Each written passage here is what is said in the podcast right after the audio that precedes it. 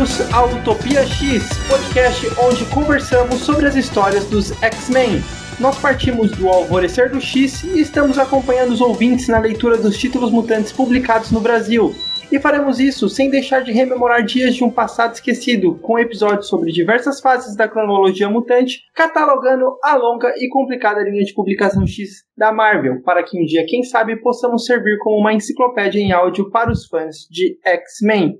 Esse é o nosso sétimo episódio, e se você é novo aqui, confere também os outros episódios e manda seu amor ou ódio pra gente através dos nossos perfis nas redes sociais. No Twitter nós somos o arroba UtopiaXPodcast e no Instagram é só pesquisar por arroba UtopiaXmen. Você também pode mandar sua mensagem por e-mail para utopiaxmen.gmail.com X-Men sem traço, tudo junto. Além de falar sobre os quadrinhos, a partir deste episódio falaremos também sobre as séries animadas dos X-Men. Nós vamos falar sobre todas as adaptações é, do Universo X para a televisão e cada episódio tratando de uma temporada. E hoje falaremos sobre X-Men, a série animada.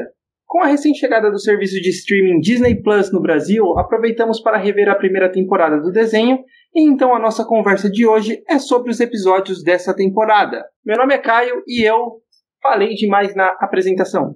Meu nome é Henrique e eu não sou mais criança, mas ainda gosto do desenho. O meu nome é Jubileu. Eu explodo as coisas. E hoje nós temos aí um convidado. Primeira vez que nós vamos ter um convidado aqui no nosso podcast. É o Felipe Pereira. Se apresenta aí ao nosso público.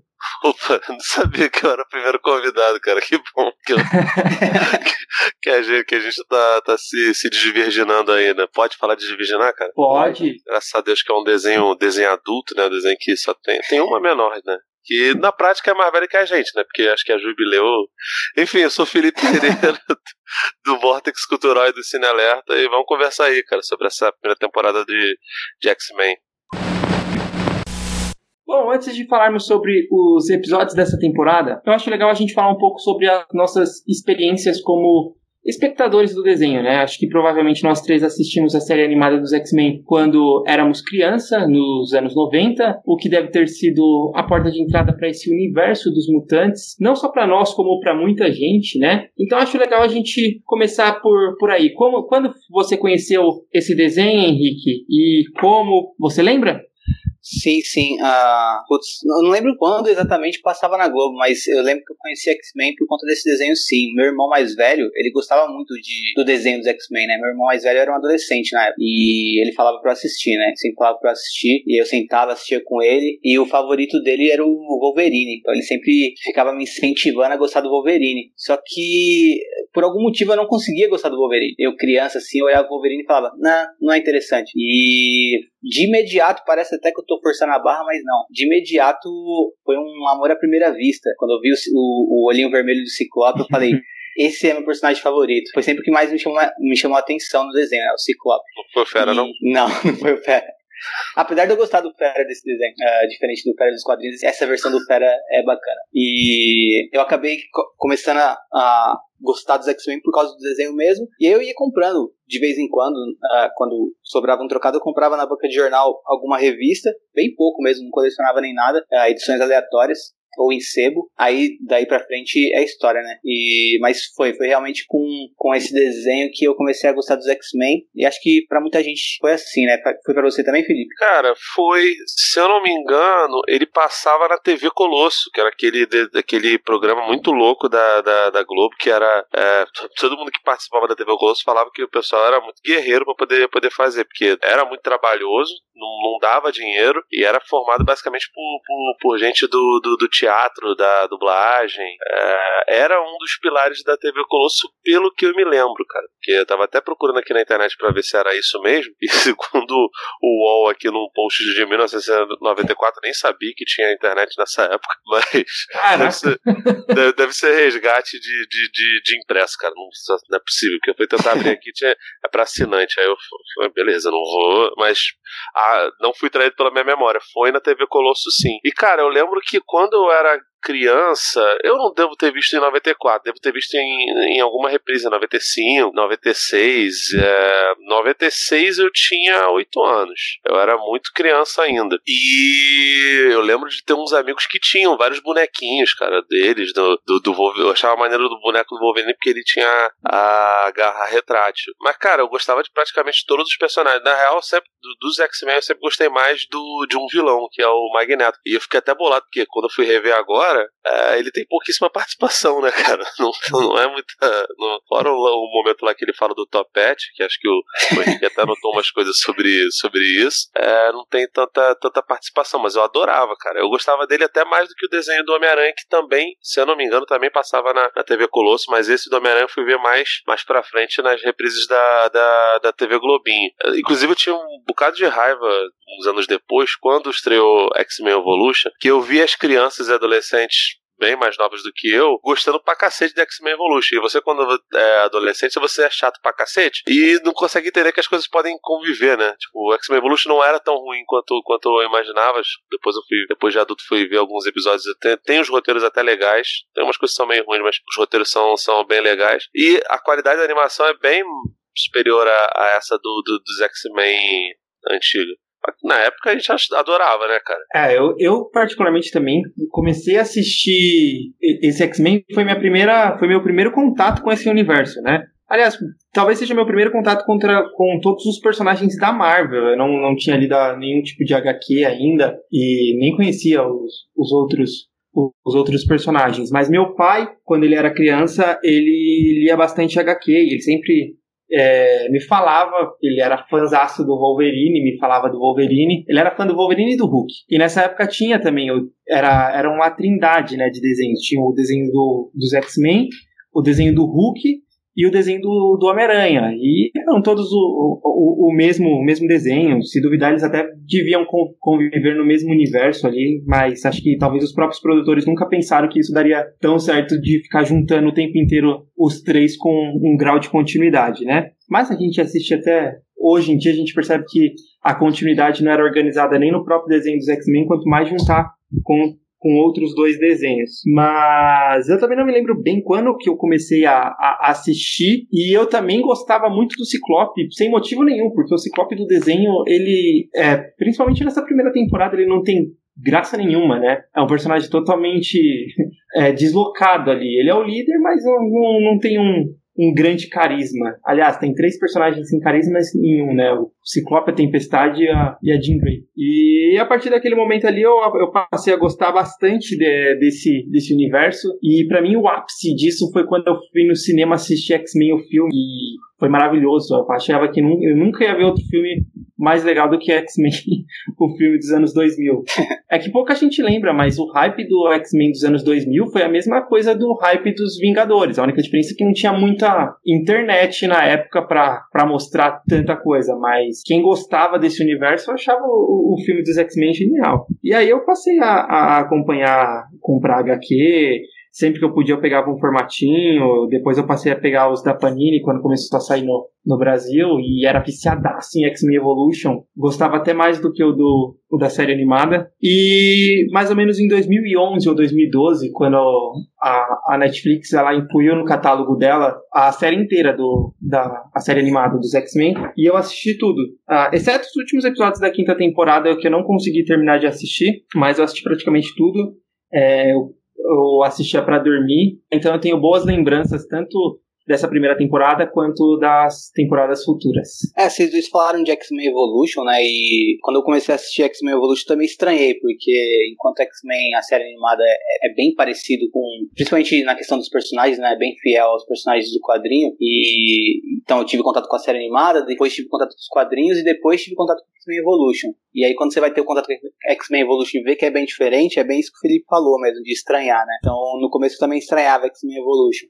Uh, e aí depois de um tempinho eu fui, gostando. E eu acho legal também dessa série que. Acho que o maior. Uh, da série animada dos anos 90, o maior mérito é como ela consegue introduzir o, o conceito mesmo da, da, da, história pra, pra gente que nunca ouviu falar de X-Men ou coisa do tipo. Então os personagens são muito bem definidos, uh, até de maneira reduzida, mas mostra coisas marcantes da personalidade de cada um, né? E uh, acho que no Brasil também uma questão que ajuda bastante é que a dublagem, em alguns pontos, é muito boa. Você citou o Ciclope também, Caio, que você falou que você não via um motivo para gostar dele. A, a, dublagem do Ciclope eu acho péssima. E acho que esse seria um motivo para não gostar também. Mas tem dublagens icônicas, né? A própria dublagem do Magneto é a dublagem icônica que até depois é o mesmo dublador dos filmes. E do então, Wolverine tem... também é o mesmo do filme, né? É, isso. Então isso tem, é tem bastante coisa icônica dentro do desenho, né? É, eu acho que o grande mérito desse desenho é fora que assim, eu, é, era um desenho que ele tratava de temas bem,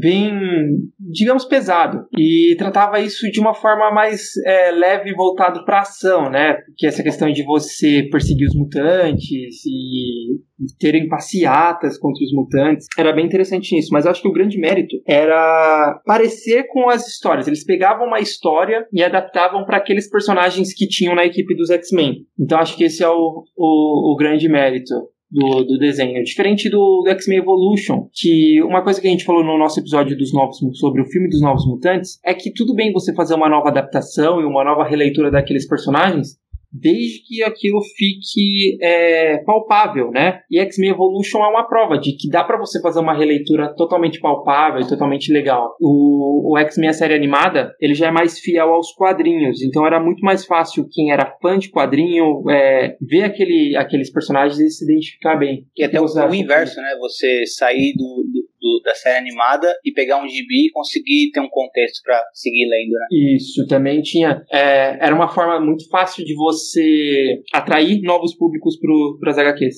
É, cara, assim, se a gente for, for um pouco atrás no, no, nos anos 80, é, a gente vai ver uma porção das, da, de, de desenhos animados de ação e de aventura que são voltados para vender boneco. É, Tartarugas Ninjas foi desse jeito, era uma adaptação de quadrinhos, mas foi era basicamente para poder, poder vender boneco. He-Man era um comercial de 20 minutos que passava. É, os desenhos do, do G.I. Joe também. Transformers também era algo, algo nesse sentido. E são produtos que, que, que são de empresas diferentes. Alguns são da Hasbro, outros eram da, da, da Mattel. Então, assim, os desenhos dos anos 90, eles miravam muito esse lance de, de ser uma, uma obra de, de merchandising. Eu não sei se o intuito deles era necessariamente introduzir novos, novos leitores. Eu sei que, no caso dos X-Men, para boa parte da, da, nossa geração, a gente tem mais ou menos a, a, idade regulada, sou um pouco mais velho do que vocês, funcionou pra caramba, porque eu comecei a ler X-Men depois que eu via os desenhos do, do da, da, da, TV Colosso, né? Era um pouquinho mais difícil de, de achar, porque eu não, não, não, era criança muito, muito abastada, mas os gibis eram muito mais baratos na nossa época do que, do que são hoje, né? Apesar de ter uma galera no Twitter que fica falando que gibi sempre foi um negócio caro que, enfim, chamando basicamente a gente de, de burguês safado mesmo. não faz sentido absolutamente nenhum. Eu acho que essa primeira temporada ela tem um, um, certo receio, porque, ao meu ver, eu posso estar enganado, mas eu acho que essa é a primeira adaptação de, de desenhos animados dos anos 90, né? É, já tinham tido outros desenhos, assim, dezenas deles, nos anos 60 teve aqueles desenhos desanimados que eram as histórias basicamente do Stan Lee do Jack Kirby, é, do, do, dos heróis da Marvel, né? Que aqui no Brasil foram até desmembrados, tiveram histórias do Hulk, do do, Thor, do Homem de Ferro e do. É... Tinha uma animação do Homem de Ferro também teve uma animação do, do, do, do, Homem de Ferro. Teve uma animação do, do Homem de Ferro, inclusive contemporânea dessas aí. Mas se eu não me engano, cara, o X-Men, eu posso estar enganado, deixa eu, vou, até dar uma olhada de quando é a série do, do Homem-Aranha. Se eu não me engano, essa dos X-Men que começou em 92, ela é a primeira. É isso mesmo. O, a série do Homem-Aranha é de 94, o do Quarteto Fantástico também é de 94. Eu acho que a do Hulk ou é de 93 ou é de 94. A do Homem de Ferro é um pouquinho depois. Teve uma do Surfista Prateado depois. Então, assim, essa dos X-Men, ela meio que veio é, de, de, de maneira pioneira para animações da Marvel. E do outro lado, lá pela Warner, tinha aquela série do Batman, que tinha vários elementos no ar, sabe? Que era, porra, do cacete, assim, super Era maravilhosa aquela série do Batman também. E, e, e, é foda, porque se você for comparar visualmente, por cara, é muito. A, a do, do, do Bruce Timm e do Paul Dini é superior demais em comparação a, a do. do, do a, a, série do, dos X-Men. Acho que, primeiro, porque o Bruce Timm fez um traço que era só dele e que, porra, que era muito foda. Tanto que, tipo assim, o, o, universo DC animado depois, os desenhos da Liga, o desenho do, do, do Superman, o do Super Shock era um pouquinho diferente, que era mais do, do, do Alan Burney e do, do Annie McDuff. Mas essas séries do Batman do Futuro, elas todas seguiam um traço que era muito característico e muito legal. O desenho dos X-Men, ao meu ver, ele parece que tenta é, traduzir é, os desenhos que seriam os do John Byrne barra Jim Lee, só que ele não pode fazer isso, porque, primeiro, os desenhos são muito detalhados nos quadrinhos e ficaria muito caro fazer isso numa, numa série animada. É, e essa primeira. No decorrer das temporadas eles melhoram, é, mas dessa daqui a coisa é muito, muito paupérrima. Segundo, que você teria que pagar uma grana gigantesca para esses caras para poder utilizar os originais dele. Fosse o Jim Lee ou fosse o, o, o John, John Bryan, né, que nessa época já estava até em, outras, em outros trabalhos. Acho que já tinha até ido para descer. Mas, cara, é muito difícil, né, você, você fazer um negócio, negócio desse. Só que eu ainda acho que mesmo com todos esses percalços, cara, a série tem, ela consegue traduzir bem bem fielmente uma porrada de, de, de conceitos. É, eu acho que assim, quanto a origem dos personagens, ela peca um pouquinho que ela acaba sendo bastante rasa em algum, alguns pontos. A do Quarteto Fantástico, por exemplo, também está no Disney Plus, essa já completa. Eu vi as, as origens dos personagens são extremamente fiéis, é até assustador isso. Só que o roteiro delas é, é bem mais fraco. É, dessa daqui, cara, eu acho impressionante, porque o roteiro é bem mais, mais, mais palpável, né? Apesar de, de ser uma coisa meio. A, a série do Quarteto Fantástico, ela tem um tom meio as revistas do Fantasma e do Mandrake lá do Lee Falk. É todo mundo muito muito bobinho, todo mundo é muito burro. Aqui não é exatamente assim, sabe? As histórias são, são mais parecidas com aquele desenho do, do Super Amigos, onde todos os personagens falavam igual e a personalidade era o poder ou a cor da roupa, tá ligado? Uhum. Mas alguns personagens você vê que são diferenciados, né? O Wolverine, o Gambit fica lá dando aquela diamante latino, falando Cherry, oui, várias palavras em, em francês a vampira. Acho até que. A, até discordo um pouco da, da Tempestade. Eu acho que ela tem uma certa personalidade. Somente, na verdade, a versão dublada dela tem muita personalidade, que a menina fazia um, um overaction um pouquinho agressivo, né? é, a Tempestade, ela, ela até tem uma personalidade, mas eu acho que talvez ela aparece pouco, não tem nenhum, ela não tem nenhum protagonismo dentro da de, desses primeiros episódios. Uhum, é verdade, esse fato. Eu acho bem louco que a, a, a Tempestade, o que ela mais tem é frase de efeito, né? No, no desenho.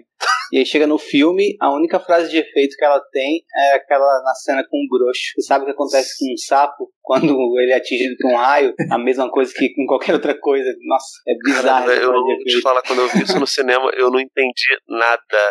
O que ela tava querendo dizer com isso. Tipo, aí depois não, quando eu fui crescer, eu não, gente, é um, uma fala mal, mal, mal, mal escrita. né? Agora, em compensação, ela tem ataque claustrofóbico mais três vezes nessa temporada, né? Sim.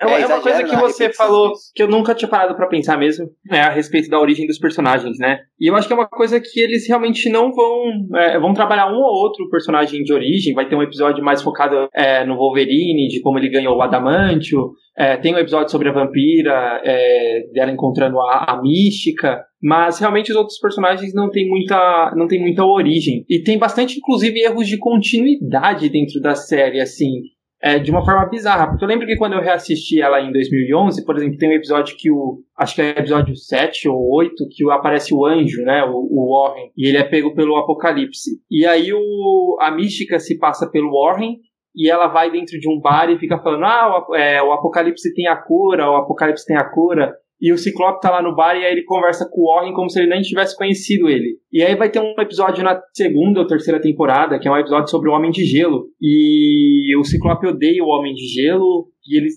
lembram de quando eles eram os X-Men originais e o anjo tá lá. E tinha muito erro de continuidade bizarro, assim, dentro dessa série. Então, na acho que primeira temporada, né, você notou, nessa que a gente vai falar hoje, você notou um erro de continuidade também, né, na sequência dos episódios. Então, não é nem a questão de. Eu não sei se é um erro de continuidade ou se foi a, a Disney ou a própria produção que se perdeu na época que fez os episódios e não sabia qual que era a ordem certa deles. Porque. Acho melhor a gente comentar isso na sequência dos episódios. Ah, beleza. Pra ficar mais fácil. Tá falando do, do Juggernaut? É, exatamente. Ah, tô ligado, também notei isso.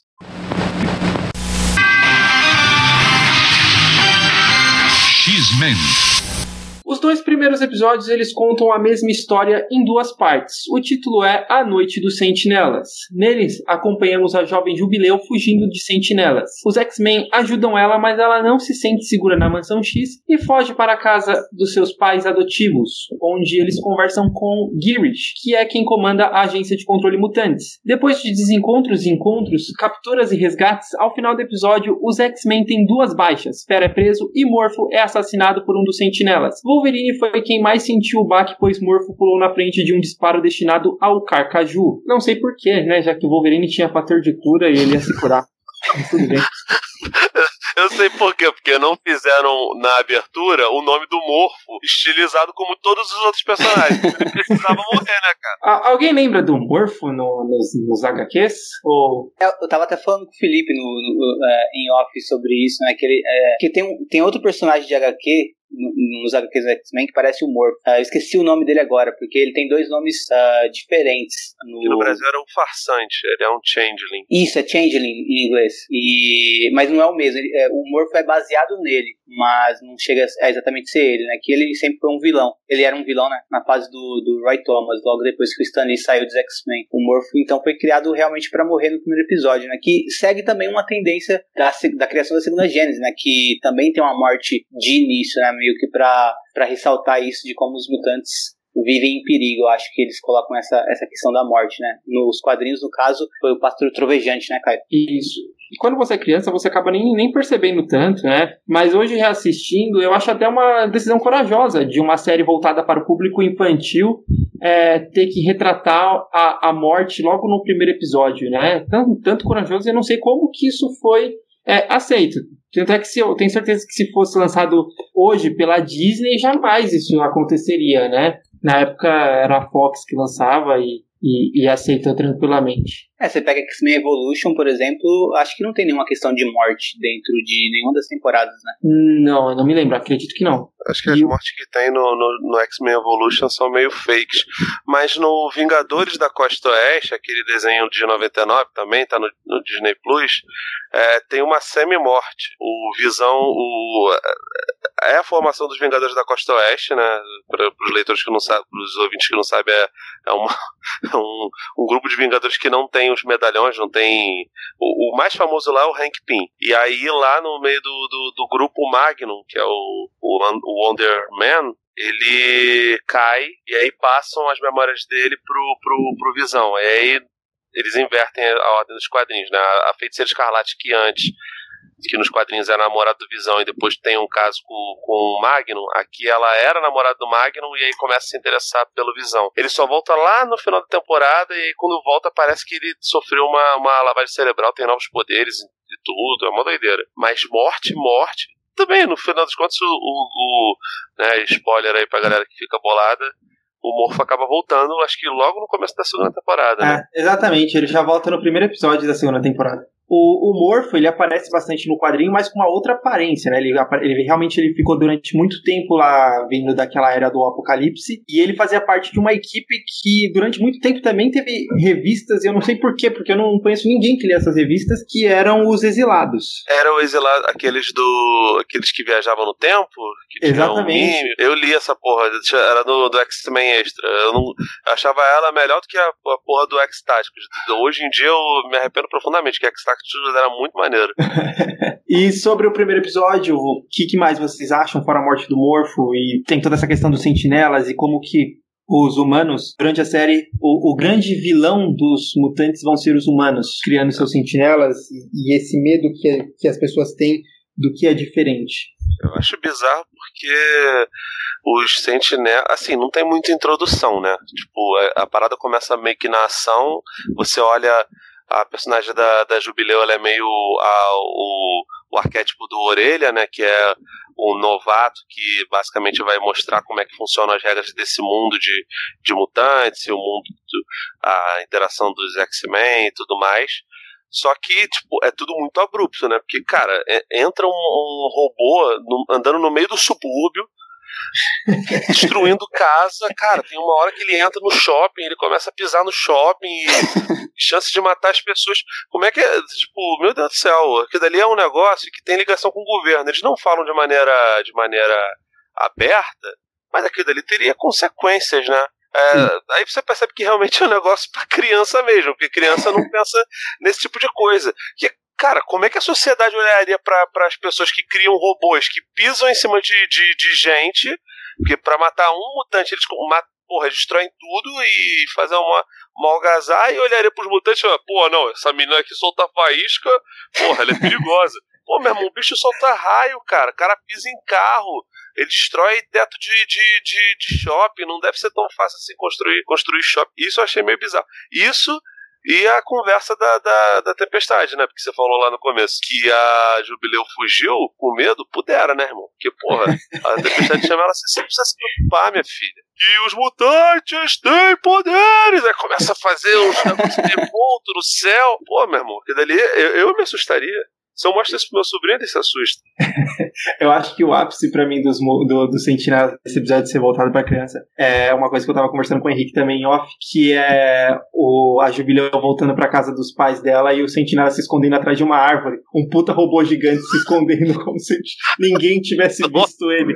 Essa cena é maravilhosa. O, eu, eu, assisti os primeiros episódios com meu filho, né? Meu filho tem 8 anos. E essa cena até ele deu risada. Ele olhou assim, ele viu a cena, ele olhou pra mim e começou a rir. Tipo, que isso, pai? O cara tá, tá, o robô tá atrás de uma árvore. A árvore é menor que o é, pra baixo do joelho dele, ele tá escondidinho ali. É engraçado que ele fica bem encostadinho no prédio, tipo, nossa, ninguém tá me vendo. Não, ele, ele fica meio de, de olhandinho, né, cara? De, de ajoelhado. É muito feio, cara. É muito tosco. Aí ele reparou também que muda o prédio, né? Quando mostra ele nessa mesma cena, mostra ele com a câmera subindo, né? E, e ele tá num, tem um tem um prédio X atrás dele. Aí quando dá um close na cara dele, é outro prédio que tá atrás dele. Aí, isso eu nem tinha reparado, mas o filho reparou também. Então, acho que a, até pra criança de hoje em dia, isso é uma coisa que talvez tire ela do desenho, né? Porque os desenhos hoje em dia são muito mais bem produzidos.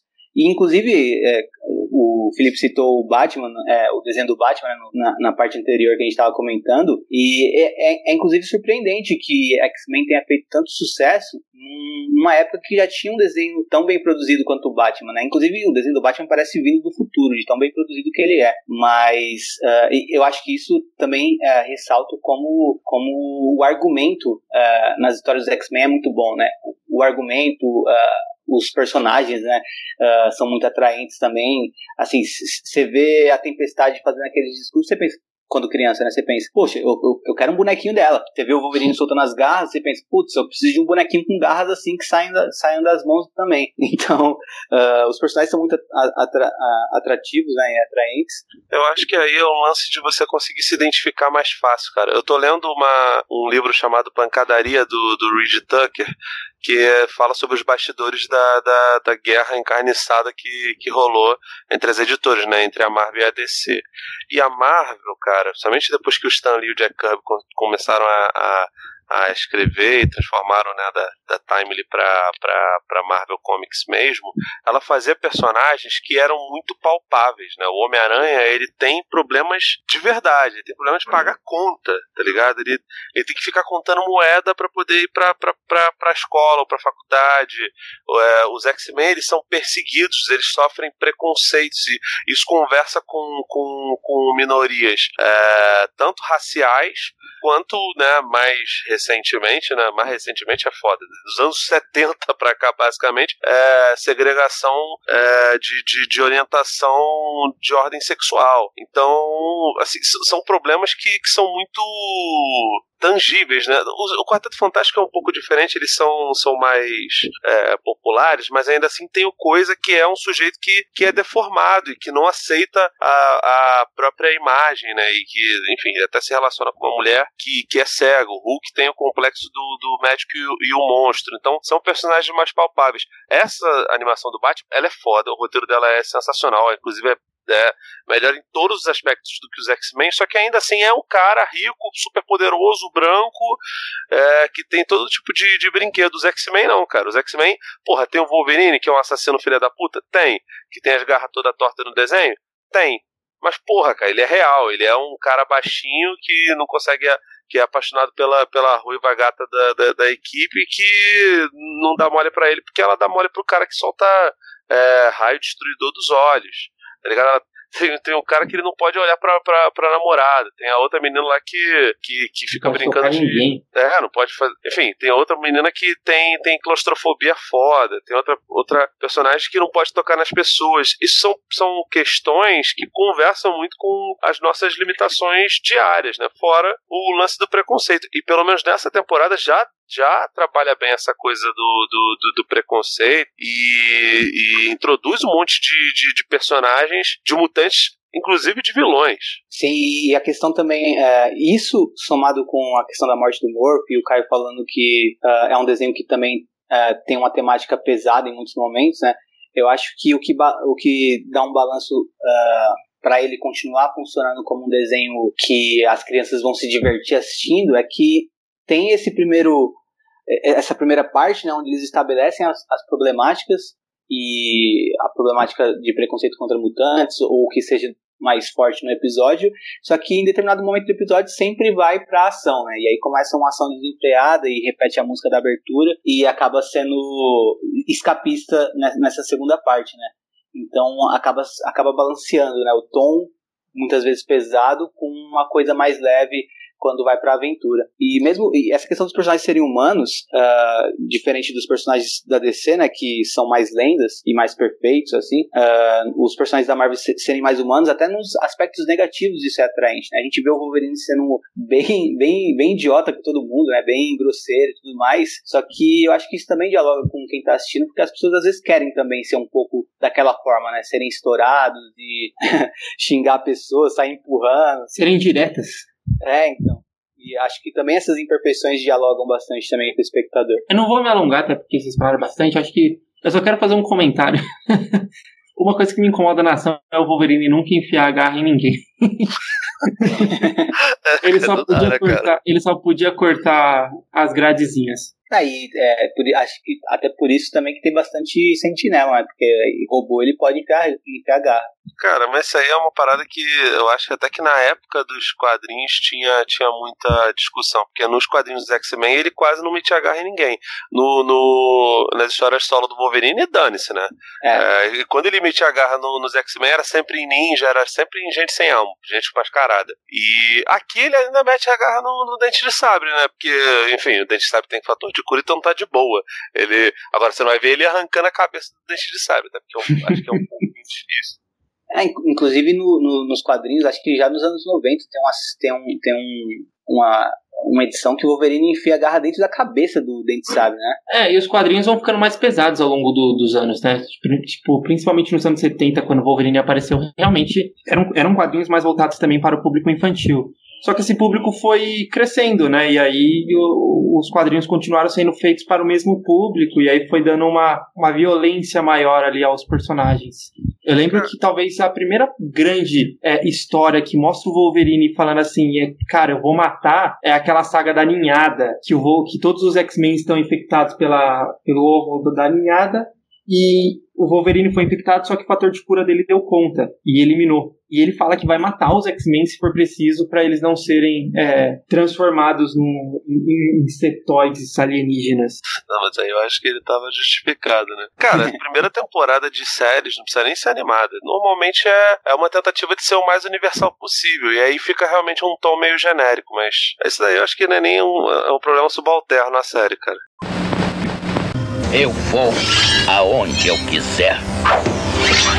Saia da frente, Gambit. O terceiro e o quarto episódio, apesar de terem títulos diferentes, podem ser considerados parte 1 e parte 2, assim como os primeiros, né? O episódio 3 se chama Surge Magneto e o quarto se chama Encontros Mortais. O Magneto ele tenta resgatar o Fera da prisão, mas o Fera quer ser julgado. E no julgamento, o Dente de Sabre tenta atacar as autoridades e ele é derrotado, mas os X-Men levam eles, é, o Dente de Sabre, né, no caso, para a mansão X. O Wolverine ele se mostra descontente com isso, pois o Dente de Sabre é um velho inimigo do Logan. E disso temos muitas discussões entre os X-Men, enquanto o Magneto vai até uma base militar para atacar, é, para, na verdade, atentar contra as vidas humanas, como retaliação à perseguição contra os o que os mutantes sofrem, né? Os X-Men eles conseguem impedir o Magneto, E no episódio seguinte, Encontros Mortais, que seria melhor traduzido como Reencontros Mortais, né? Ele se trata de uma, de uma luta entre o Professor X e o Magneto, dentro de uma fábrica que o Magneto atacou, e o Wolverine enfrenta o Dente de Sabre que foge assustado com os fogos de artifício da Jubileu. Caralho, é, é muita piada, né, velho? Meu Deus, é sério que você tem medo disso? Você vai ser meu cachorro com medo de fogos.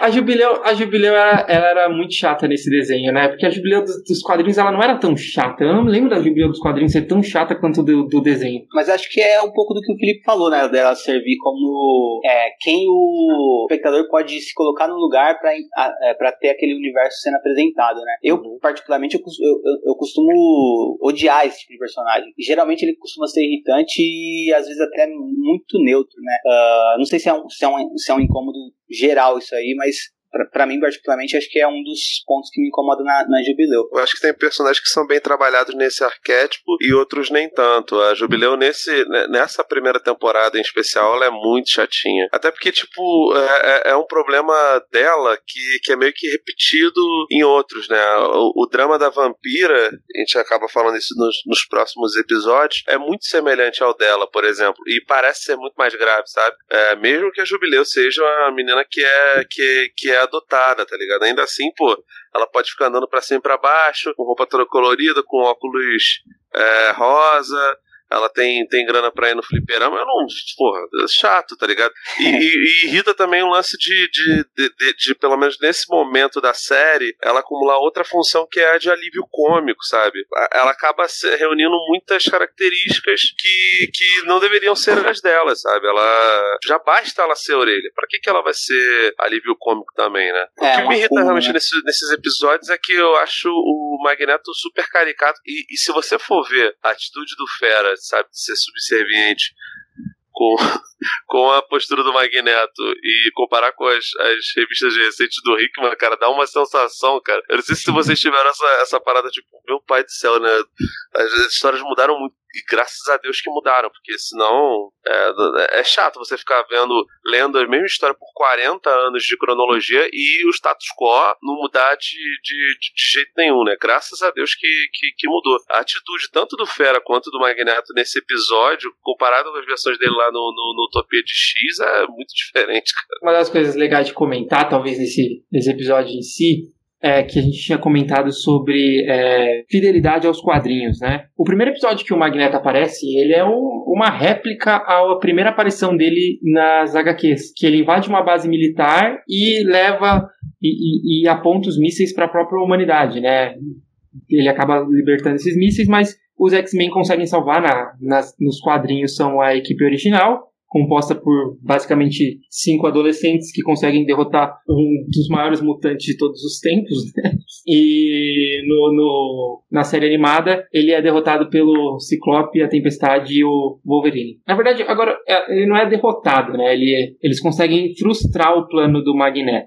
Sim, ele, é, mas o, isso, isso é uma coisa que eu reparei agora, né? É, revendo, que por mais que o Ciclope tem uma personalidade muito bosta no, no desenho, nas cenas de ação ele sempre se sobressai, né? Sempre mostra bastante uh, dele derrotando o inimigo. Então ele, é, ele, ele, é bem presente nessa cena contra o Magneto. No primeiro episódio também, nos, nos dois primeiros episódios também, quando eles lutam contra os sentinelas. O ele é o que mais é o que, derruba, né? é, ele é o que mais derruba os sentinelas. Então acho que às vezes, em alguns episódios na, na cena de ação ele se sobressai. Acho que isso também que uh, chama a atenção das nossas versões crianças que gostaram do Ciclope. E essa a, a coisa também do, do Magneto ser muito caricato aqui, e ele de fato é, porque realmente o Magneto é um personagem muito que foi muito aprofundado pelo Claremont, né? Quando, conforme o Claremont foi escrevendo ele e virou um personagem fantástico. Acho que por isso que o Felipe gosta tanto dele, eu também gosto bastante, acho que Caio também, mas ao mesmo tempo eu gosto, isso é até meio é, esquisito, né? Eu, eu, eu, gosto do Magneto caricato. Uh, e eu vou deixar para falar mais sobre isso no, quando a gente gravar sobre os X-Men do Morrison, né? Porque acho que foi a última vez nos quadrinhos.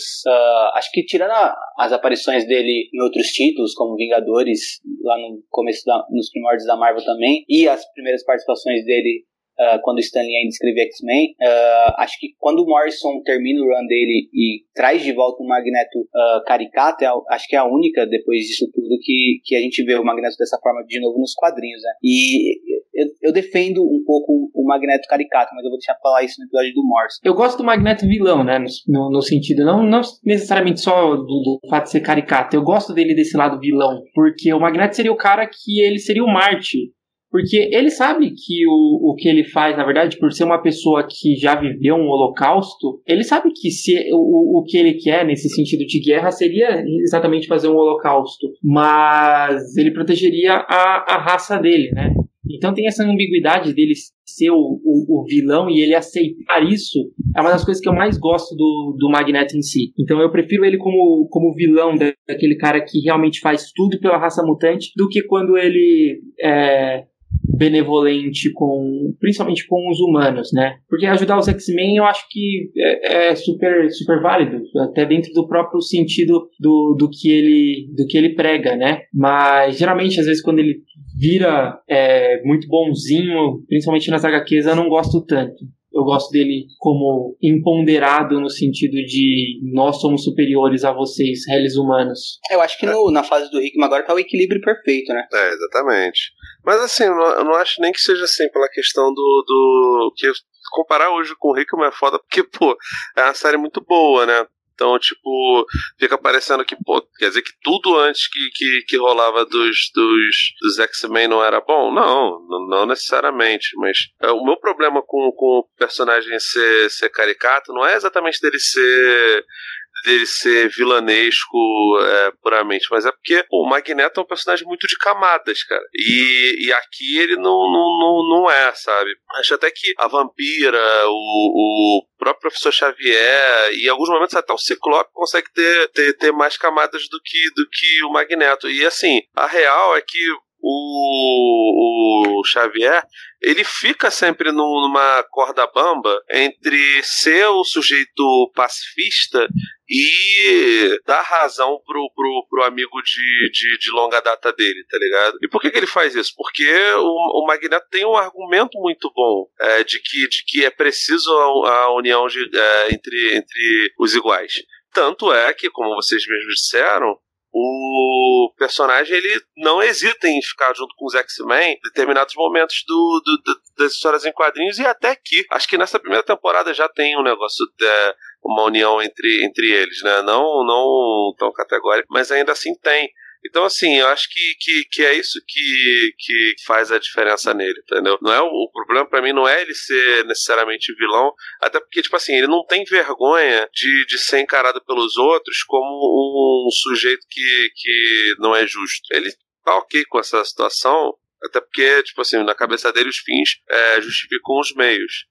Mas ele não é simplesmente mal como, como o pica-pau, como, como é pintado aqui. O, o Magneto não é o Lex Luthor, tá ligado? Ele é um personagem de, de, de camadas, né? Até aquela comparação que eu acho meio besta, para esse sentido aqui, ela pelo menos é, serve de certa forma, né? De que o, o Xavier tem uma postura mais é, Martin Luther King e o Magneto tem de Malcolm X. Eu acho que não são necessariamente, não são comparações assim super é, fidedignas, tem várias diferenças de, de, de, posicionamento. É uma parada meio porca, mas assim, para você conversar com uma pessoa que é civil, ela, ela serve bem. E de fato, o Magneto ele tem umas umas atitudes meio como, como as do, do, do Malcolm X. E o próprio Malcolm X, no final da vida dele, também deu muita razão pro, pro, pro Luther King. É, coincidentemente, ele acabou falecendo é, mais ou menos nas, assim que começou a dar, dar razão pro, pro, pro antigo amigo dele. Mas aí isso aí é outra história, né, cara? Felizmente o cara se foi.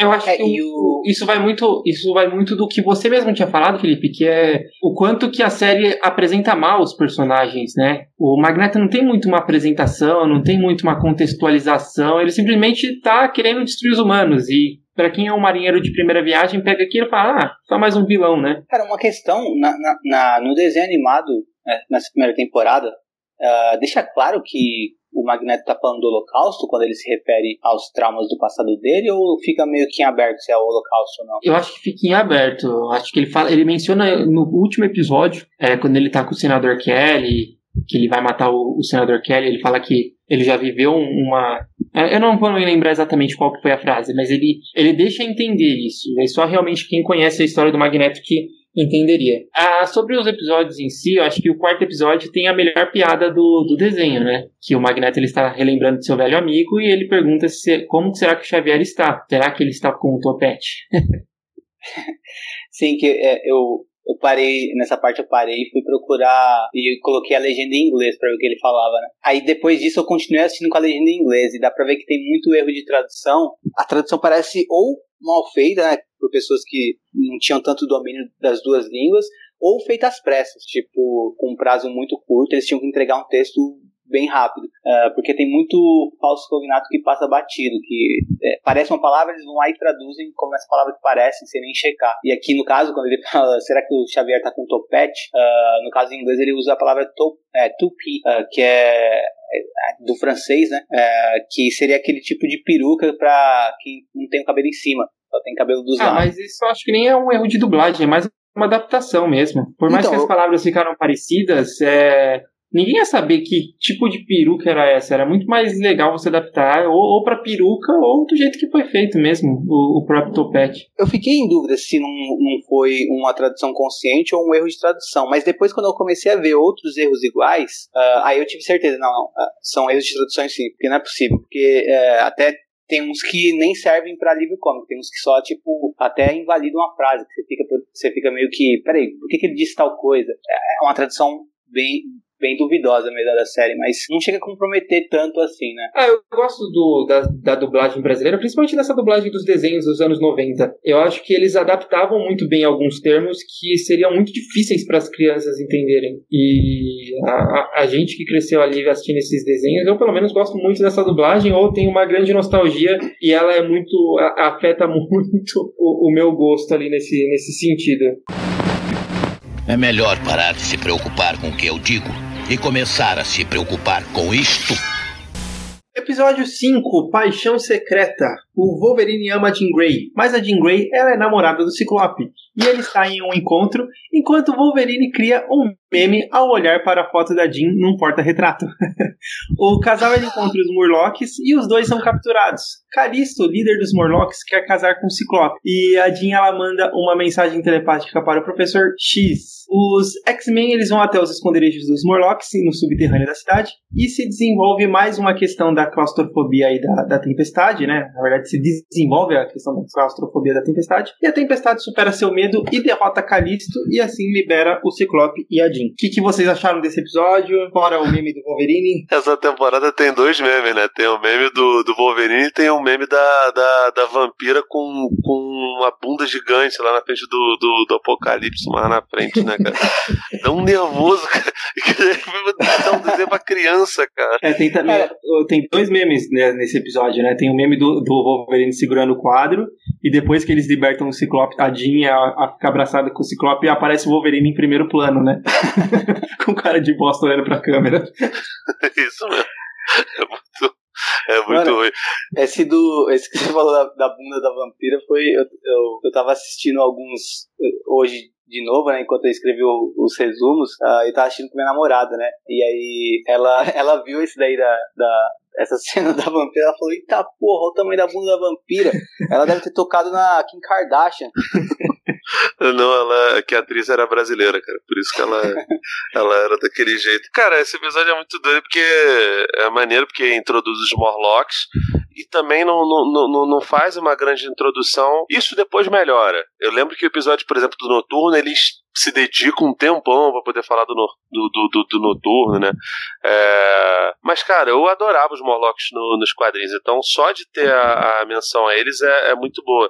O que me faz lembrar que naquele filme lá, o X-Men 3, o, o Last Stand, é, o, botarem a Callisto pra ser uma, uma atriz que é gatona, esse negócio todo, cara, faz sentido nenhum. Porque, pô, boa parte do, do, do, do fator da Callisto ser uma personagem tão, tão poderosa é ela ser, sabe, excluída da, da sociedade. Já basta os X-Men falarem que são excluídos, sendo que são todos lindíssimos. Nenhum deles é feio. Eles são, porra, tipo, são. É, é- é o Rodrigo Wilbert, o Giannichini, a Paola Oliveira, tá ligado? Isso não faz sentido nenhum. Nossa, como nós somos excluídos aqui, porque eu tenho, porra, porra, mó rabão, a, a, a, a vampira podia ser a morena do Chan, tá ligado? Tipo, não faz sentido você falar que você, você é excluído daquele jeito, tá ligado? Mas aqui os Morlocks não, né, cara? Eles são, são legais. Esse, esse é o episódio que aparece o Sanguessuga também? Ele aparece bem rapidamente, eu acho que depois vai ter uma profundidade. É porque ele que leva o Ciclope e a, e a Jean Grey pro, Isso, isso. pro subterrâneo. Acho que depois Uma tem um episódio mais. Nossa, é verdade.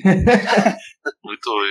Oh, eu acho que isso do- dos Morlocks, isso também é uma adaptação também de uma HQ, de quando eles conheceram os Morlocks e a Tempestade desafiou a Calisto pelo posto do, de líder do, deles, né, Pra libertar os X-Men. Isso é bem legal. Mais uma, mais uma vez o, o episódio ele retrata um, um acontecimento das HQs de uma forma bem mais rápida do que se desenvolveu nas HQs e com a equipe que é do regular do desenho, né? É bem bacana e tem todo esse lance também de você mostrar que o Wolverine ama Jean Grey, né? Porque nessa época nos quadrinhos que tinha teve a primeira introdução dos Morlocks, não tinha um grande, é, um grande apelo do Wolverine com a Jean Grey. O Wolverine amava qualquer pessoa que apertasse dois minutos com ele, né? Ele casou com a menina lá no Japão, teve caso com a outra menina no Canadá, lá, esqueci a raposa prateada, não lembro agora o, o nome dela. Teve caso, tentou ter caso com a Jean Grey. Então, qualquer pessoa que apertasse dois minutos com o Wolverine, ele virava paixão com ele. Acho que a série em si foca bastante nisso e depois isso influencia muito os filmes dos X-Men, né? É, influencia os quadrinhos também, né? Porque ah, era uma coisa que aparecia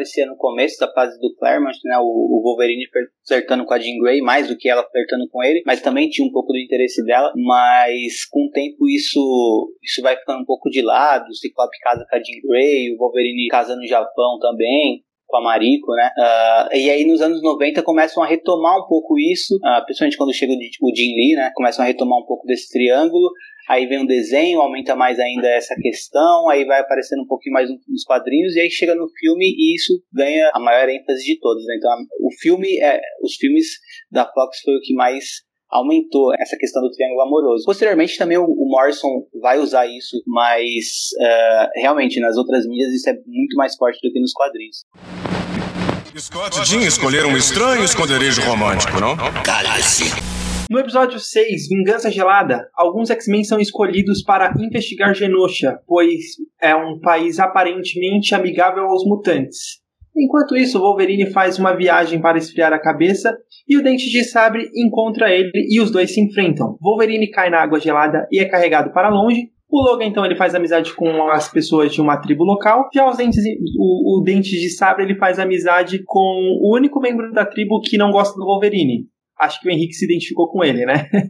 Mas eu não sei se o, o Henrique talvez faria amizade com os dentes de sabre. Enfim, no final eles se enfrentam novamente. O Wolverine ele derrota o Brutamontes e salva as pessoas da tribo. E depois disso, Tempestade, Gambit e Jubileu descobrem que Genosha não é nada amigável e terminam o episódio capturados por um sentinela. Eu acho que esse episódio é o mais deslocado de todos, né? No sentido de, pô, é só uma luta do Wolverine com o dente de sabre. Cara, mas eu, eu gosto do, do. Eu gosto do Wolverine nesse episódio quando ele tá super feliz com a galera da tribo. Tem uma parte até no final que alguém chama ele de amigo e ele fica mó contente. Tipo, você me chamou de amigo?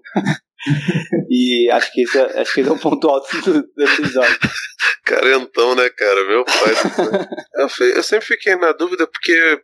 Enfim, isso deve ser implante de memória, mas eu tinha a impressão de que Genosha nos quadrinhos ela já foi introduzida meio como, com, como o, o lugar de soberania do, do, do Magneto, né? Mas aparentemente não era, né? Era um negócio, um conceito anterior. Era parecido com o que acontece aqui também, no sentido de parecia ser um paraíso mutante, mas estavam escravizando os mutantes. Isso foi um, um grande crossover que teve na época de. Agora eu não, eu não- acho que era programa de extermínio, se eu não me engano, o nome da HQ. E era uma HQ que tava.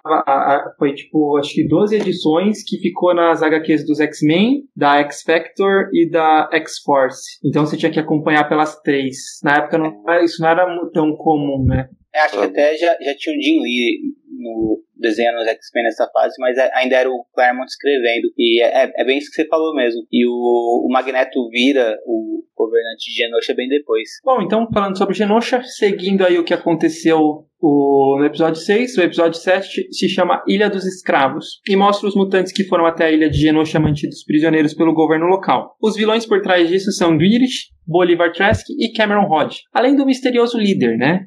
O, no episódio também aparece o Cable, apresentado como um mercenário que trabalhava para o líder e se rebelou quando descobriu que ele escravizava mutantes. O Gambit finge, é, ele finge ser um traidor é, aos seus colegas X-Men somente para libertá-los mais tarde. Na ilha também se encontra o Mestre Mold, ou Mold Mestre, um sentinela matriz que produz outros sentinelas. Os outros X-Men vão para a ilha ajudar seus colegas e no final, é claro, os X-Men derrotam os vilões, aparentemente destroem o Mold Mestre e libertam os mutantes. Esse episódio é mais interessante já, né? É, esse episódio é uma doideira porque, primeiro, ele tem um monte de aparição, mesmo que seja de cameo, de, de um monte de, de, de, mutantes, né, cara? Eu, quero, eu, eu, inclusive, eu fiz uma anotação quando assisti esse episódio para mostrar, falar quais foram todos os mutantes que apareceram.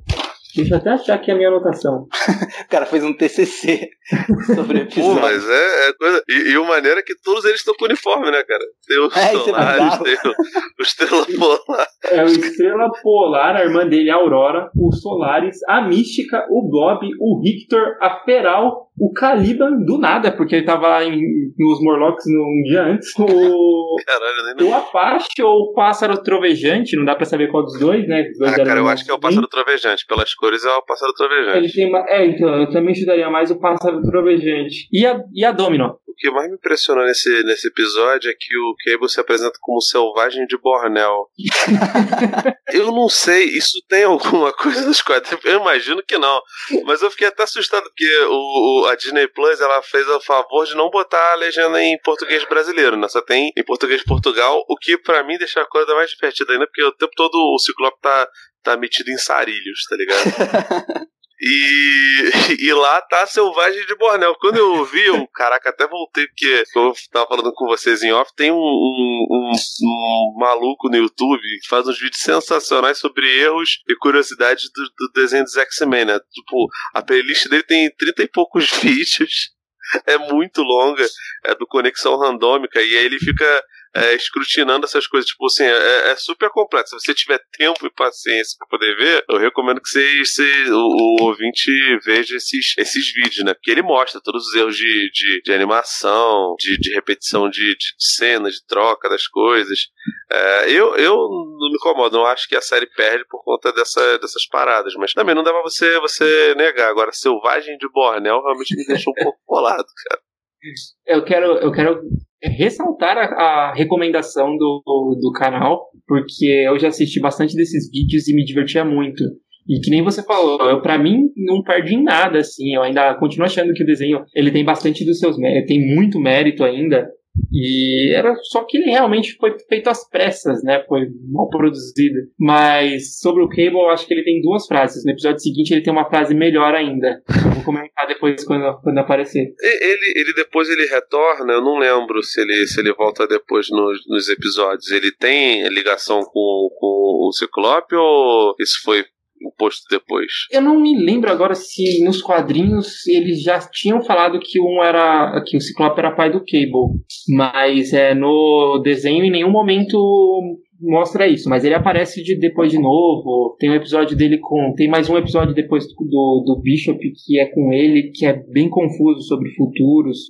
E é. ele continua tendo uma importância dentro da série. O Cable, ele. É porque, tipo, hoje em dia todo mundo sabe que ele é filho do Ciclope, né? Uh, parece que foi algo que sempre foi assim, né? Mas o, o Cable apareceu também meio aleatoriamente. Tanto que é meio retcon, né, cara? Nesse Total. caso aí, até acho que vale a pena porque eu gosto do, do, do, do Cable como personagem, apesar dele ser do, do, do Rob Liefeld. Tem uma galera que detesta, cara. A sim, galera sim. mais velha do que, do, que, do que a gente que, nossa, que acha uma merda, tá ligado? Eu acho zoado ter vários Cables, né, cara? Porque o Bishop é a mesma coisa que o Cable também. é, fora que tem realmente vários Cables, né? Tem o Cable da linha temporal do Apocalipse, tem o clone do Cable que é o conflito. Os anos 90 tem uma, tem uma, coisa que hoje em dia meio que a gente olha pros anos 90 e pensa que tudo era uma porcaria, né? Tinha coisa boa nos anos 90, só que uh, é que realmente um monte de artistas, de, de desenhistas que se destacaram mais do que os roteiristas, começou a dar muito mais destaque pra arte do que pra história. Então muitas vezes a arte vinha antes da história. Sim. E aí era muito complexo de se escrever um roteiro bom e amarrar amarrado nessa dinâmica, né? Se a gente vê, por exemplo, como foi feito a, a saga do clone em Homem-Aranha, a gente, quem, quem, quem não sabe e for procurar se aprofundar em como que uh, foram criando né, as edições da saga do clone, vai ver que era uma coisa insana e maluca. Criava um personagem e não sabiam de maneira alguma como que iam dar um, um, um motivo para aquele personagem existir mais, mais pra frente. Então, é, é, muito, tinha muita coisa maluca. É muito erro de conceito, né, cara? E, e, pô, e o Cable ele acabou sendo meio que um símbolo até da, da estética dos anos, dos anos 90, porque depois o Liefeld, o Jim Lee, essa galera foi lá pra, pra Image e fizeram 200 Cables, cara. Só Sim. tu ver o Strike Force. Lembra aquele Cable de, que tinha três braços mecânicos de um, de um, de um lá? Cara, aquilo era terrível, terrível, terrível. Então, tipo, tiveram. O nego fala, o Spawn é uma mistura do, do, do, do, do Wolverine, do Batman e do, do Homem-Aranha. Pô, tem que ver a quantidade de cable que tinha no, no, no, no Cats, no Strike Force, todas as, as outras é, besteirinhas que, que, que aconteceu na, na, na, na Image, né? Mas eu, eu gostava, cara eu acho que esse espírito não morreu completamente, né? Porque se a gente vê o, o, o Zack Snyder, o Zack Snyder é o cara que tá mantendo o espírito dos anos 90, esse espírito ruim, negativo dos anos 90, esse, esse, essa questão toda avacalhada e, tipo, criar história só pra ter gente musculosa quebrando coisa e matando mais gente, o Zack Snyder tá fazendo aí até hoje, né? E oh. tem quem goste, tem público pra isso. Ah, não, sempre, sempre tem um otário pra poder, poder comprar esse barulho. O, o, inclusive, eu acho que se tivesse uma Liga da Justiça parte 2, o Batman ia aparecer com o Trabuco com muito mais pochete do que, do que já aparece nos filmes.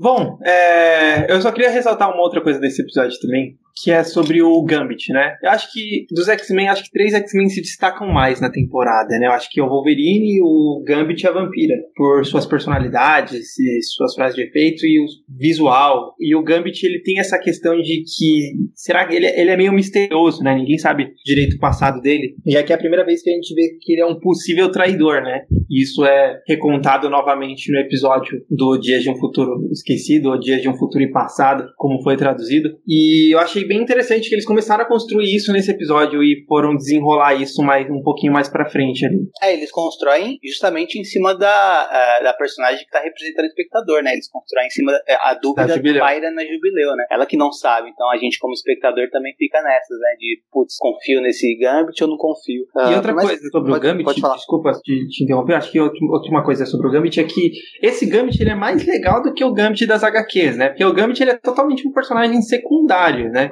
E se não fosse o desenho do, dos X-Men, o Gambit talvez já não, não, apareceria nas histórias há muitos anos. O, o, Gambit aqui do desenho, ele tinha todo esse, esse charme e de ser um personagem legal e carismático ao mesmo tempo. Apesar que eu acho que todos os personagens eles têm a sua personalidade e isso fica, eles ficam brigando o tempo inteiro, né? Eles ficam se debatendo o tempo inteiro ali. Isso é uma é, coisa até meio chata no desenho, né? Eu não gosto tanto do, do Gambit e mesmo no desenho eu não consigo gostar dele. Eu, eu acho ele bem chato. O Gambit acho que ficou muito famoso é, depois do desenho por conta das participações dele no, nos jogos, cara. Eu lembro que tinha um jogo, uns jogos de, de era 16 bits do Super Nintendo e do Mega Drive X-Men 2 ou, ou aquele outro X-Men Mutante Apocalipse que tinha o Gambit e ele era muito popular porque ele tinha um ataque de, de longa distância, né? Assim como o, o, nosso querido Ciclope, né? E depois nos jogos de luta, aquele X-Men Children of Atom, o Marvel Super Heroes depois e o acho que Marvel Super Heroes o Gambit não estava, mas no X-Men versus Street Fighter e nas continuações ele já, já, já estava. E cara, ele é um personagem extremamente popular. É bizarro como, como eu, eu, realmente não lembro dele nos quadrinhos assim. É, não, não vem a minha. Óbvio que eu lembro de, de sei lá, histórias do X-Men Extra lá que você tá falando do até do Exilados. Nessa revista tinha uma, uma equipe que tinha a Vampira e o Gambit como par, inclusive. Eu nem sei se eles eram par no. no era uma tentativa de par, pelo menos, é, nos quadrinhos, ou se surgiu no, no, no desenho e depois eles acabaram aglutinando. Eu lembro desses momentos posteriores, mas aí, cara, já era 12, 13 anos depois que já tinha rolado esse, esse desenho mas eu também não gostava não, cara. Eu achava no, no, o desenho dá um, um foco bem grande para ele. Inclusive. O desenho ele é mais protagonista, né? Realmente nas HQs ele era totalmente secundário.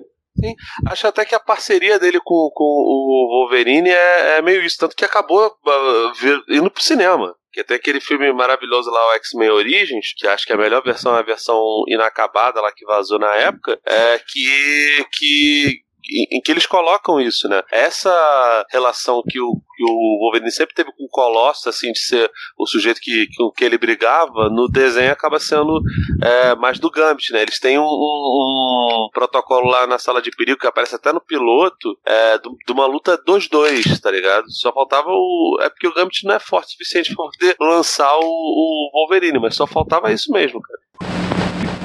Como pode transpirar assim e continuar tão pesada, Jubileu? Ai, eu odeio você! O selvagem de Borneo. Eu sou demais. O cara é louco.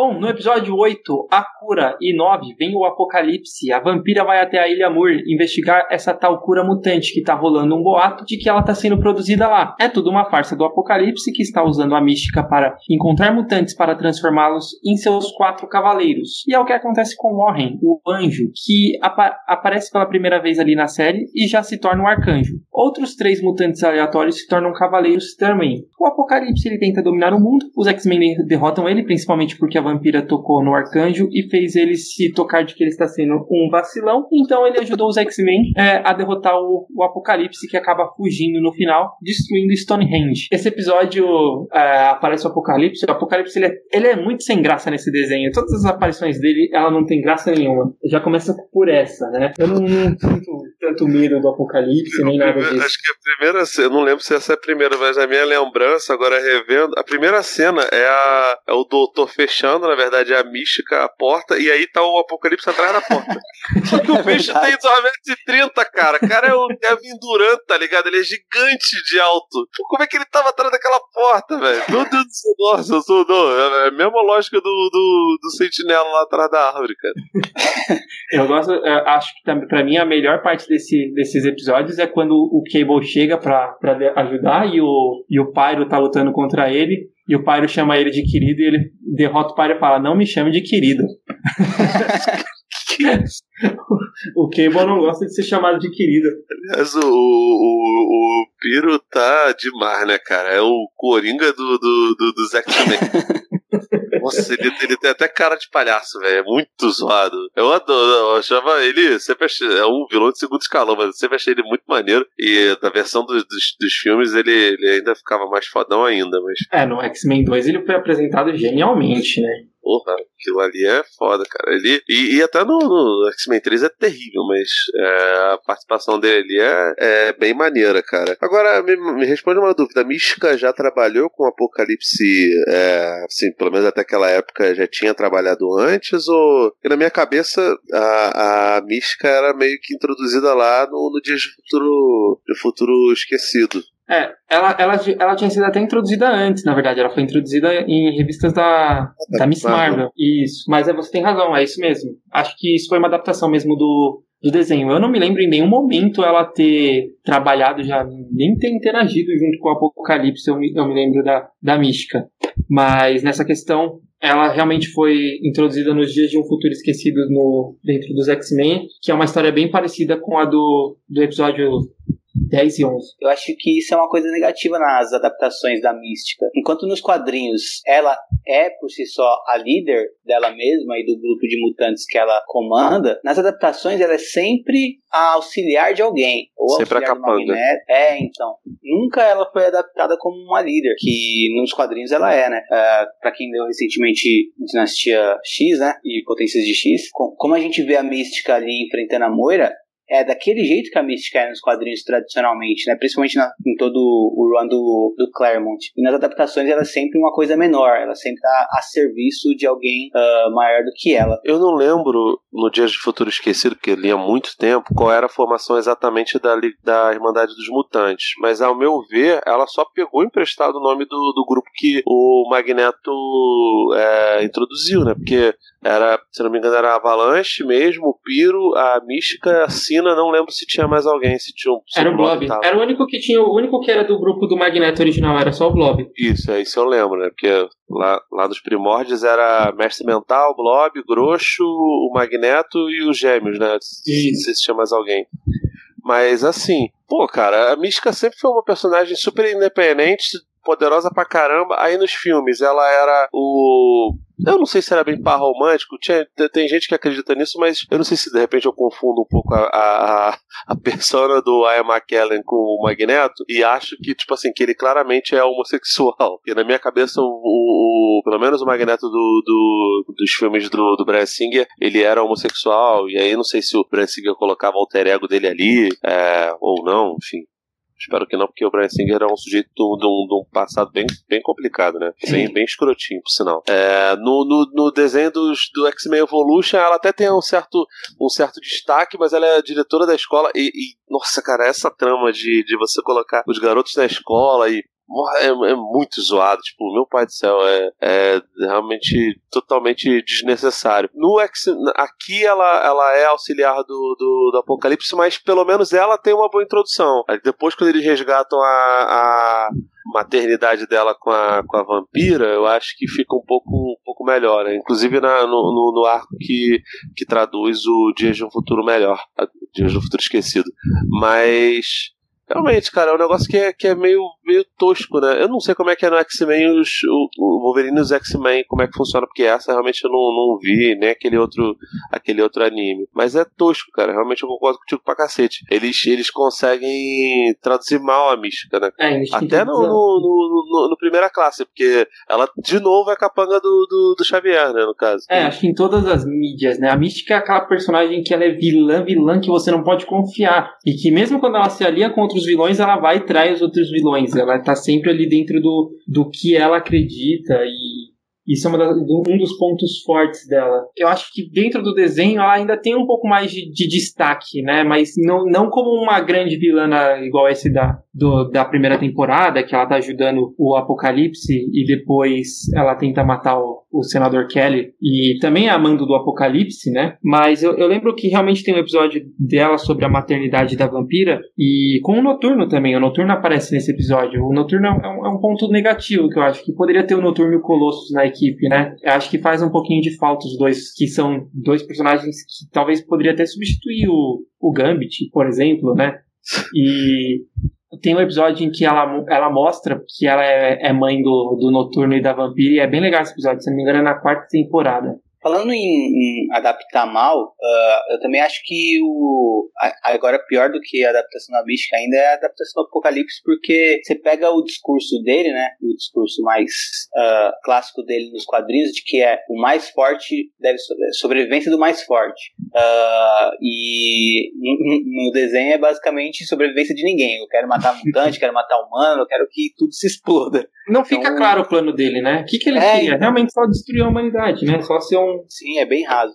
E ainda o Xavier falar, ah, isso foi sempre o que eu mais temi, né? Um mutante muito poderoso querendo é, acabar com tudo. E, tipo, é realmente isso. É, outros dois pontos interessantes desse episódio também é que o, é sobre a cura mutante, né? Talvez isso, esse seja o primeiro episódio que tenha é, falado sobre o, uma cura, talvez a, algo a respeito de, de cura dentro do, do universo dos X-Men, que poderia ser tratado como se fosse uma doença. E você vê o quanto que os poderes da vampira são difíceis para ela, né? Uma pessoa que não pode tocar ninguém. E isso afeta muito ela, talvez muito pro, pelo o passado de que ela beijou o, garoto e deixou ele em coma, né? E outra coisa que também é, é interessante é que quem financia essa cura é o Warren, né? As, ou as indústrias Worthington, que é bem parecido com o que acontece no filme dos X-Men 3, que são as indústrias Warrington que patrocinam para desenvolverem a cura mutante. Essa primeira trilogia no cinema dos X-Men, ela é muito assim, né? Ela, se, ela, ela se alimenta muito do desenho. Tem, tem muita coisa dos três primeiros filmes que saem diretamente do desenho, né?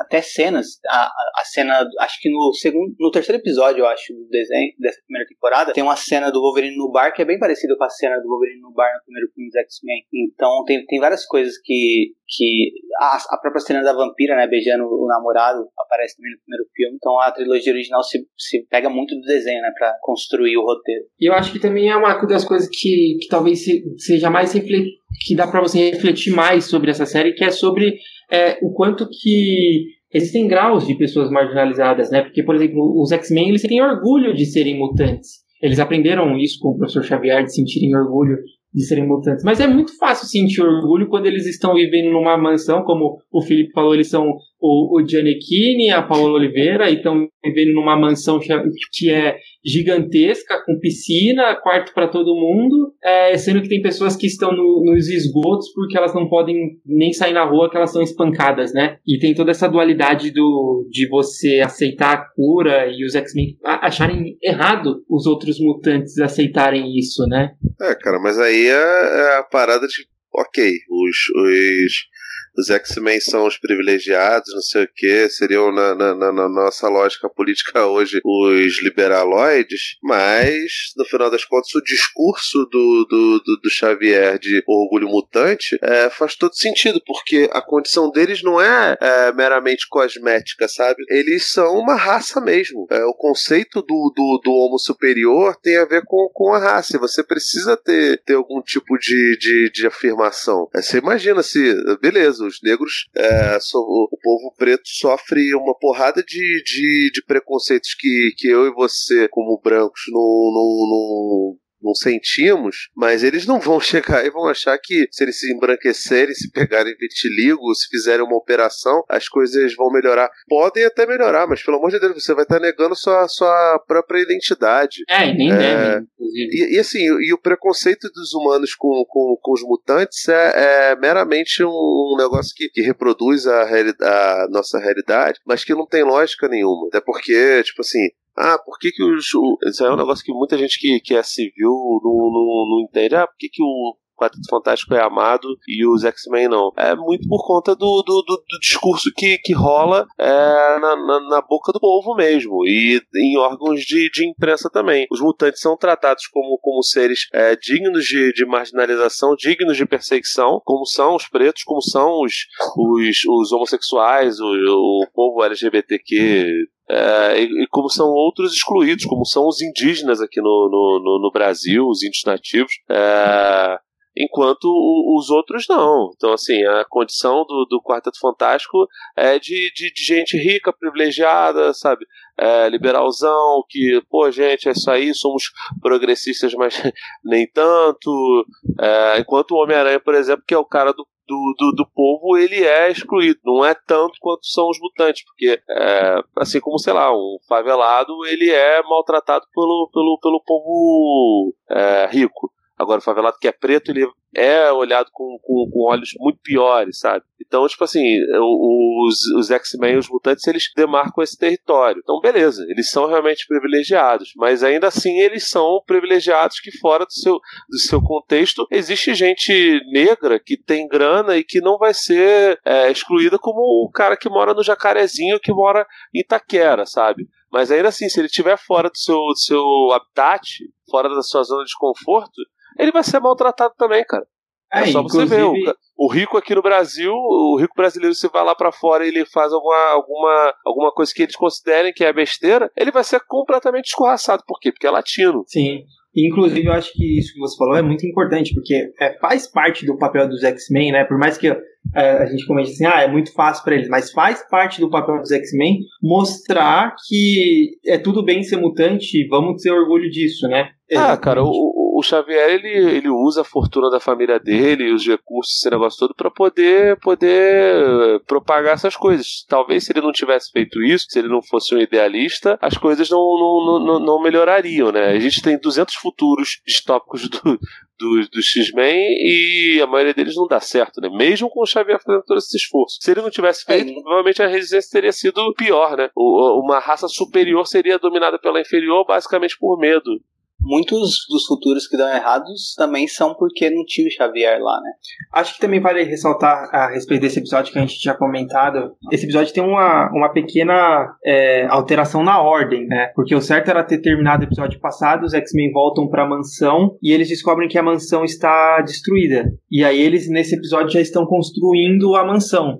E aí no episódio seguinte, é, volta atrás e eles vão atrás de quem destruiu a mansão e é, se passa muito antes de eles começarem essa construção. Então talvez esse episódio 8 e 9 seria o episódio 10 e 11, né? Ou, ou, desculpa, 9 e 10. E o episódio 8 seria o indestrutível Juggernaut que acabou se transformando no episódio 10. Cara, eu sei que assim, é, desenhos animados principalmente isso acontece demais. É, o, a data de produção não necessariamente acompanha a data de, de publicação. Tem outras séries live action, como Jornada da Estrela, série clássica, que também é assim. É, tem dois pilotos e nenhum dos pilotos foi o primeiro episódio a ser, a ser é, exibido no caso de, de, de, jornada, né? Mas depois, com o tempo, as coisas vão, vão meio que se encaixando. Aí eu não sei se é um erro do catálogo da Disney Plus ou não. Eu sei que o aplicativozinho que eu utilizo para dar check nos, nos, nas séries que eu vejo tava indicando que esse episódio do, do Fanático, do Juggernaut, era anterior a esses dois do, do Apocalipse. Sobre o Apocalipse ainda, eu acho que, pelo menos no X-Men Evolution, essa parte é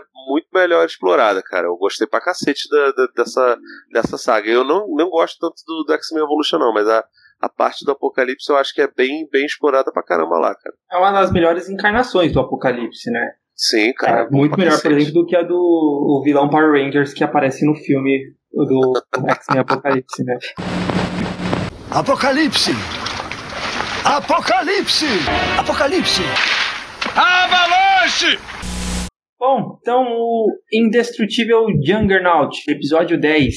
Os X-Men voltam para a Mansão X e encontram completamente destruída. Wolverine, o rebeldão da série, fala pro Ciclope que vai resolver a situação sozinho e sai farejando por aí. Os X-Men vão para a cidade em equipe, mas logo se separam para procurar quem atacou a mansão. Eles encontram Colossus, mas não foi ele. Colossus só queria ganhar um salário honesto, demolindo prédios, né?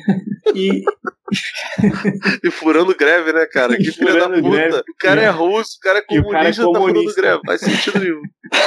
Bom, eles descobrem então é, que, que foi o fanático que, que destruiu a, a, mansão, né? E descobrem onde ele está, que ele estava assaltando o banco, né? E aí os X-Men eles lutam contra o, o fanático e acaba no final, óbvio, os X-Men ganham. Acho que uma das coisas legais desse episódio é que finalmente eles lutaram em equipe, né? Nenhum episódio até então eles tinham lutado em equipe. Eles fizeram um plano para vencer. E esse realmente Scott fala, eu tenho um plano e eles conseguem derrotar o Fanático. Porque finalmente é um, um vilão que é difícil de, de, derrotar, né? Porque o Magneto ele acaba sendo derrotado pelas circunstâncias, né? Exatamente é, pelos poderes dele. O que me deixa bolado, cara, é que a dublagem não decide, né? Tem hora que chama de Fanático, tem hora que chama de Juggernaut. Pelo menos eles não inventam, porque no, no, no, do, no do Quarteto Fantástico, eles não chamam o líder dos inumanos de Raio Negro. Eles chamam ou de, de Black Bolt, que é o nome original, ou de, de Fagulha Escura.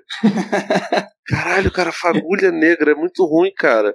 É, né, sobre dublagem dos anos 90, tem um episódio do Homem-Aranha que aparece o Demolidor e eles chamam o Demolidor de O Atrevido.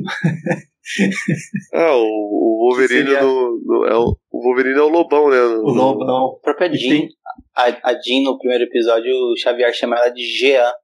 Jean.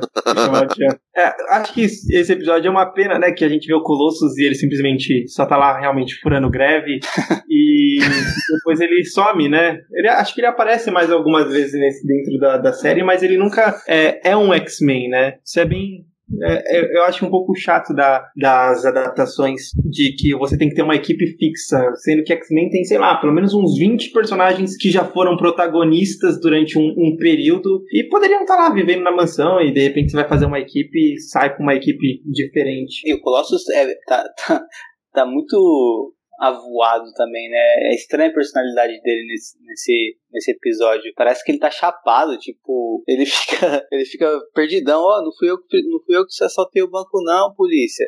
Fui eu não, eu tava só aqui é, tentando abrir uma conta e falando mó de boa, nem preocupado, furando a greve também, sem nenhum tipo de entendimento do que tava acontecendo. Ele tá muito perdido. É, o, o, acho que o legal só é que ele fica criticando os americanos. O tempo todo ele fica falando: puxa, esses americanos são loucos, não consigo entender os americanos, os americanos são doidos.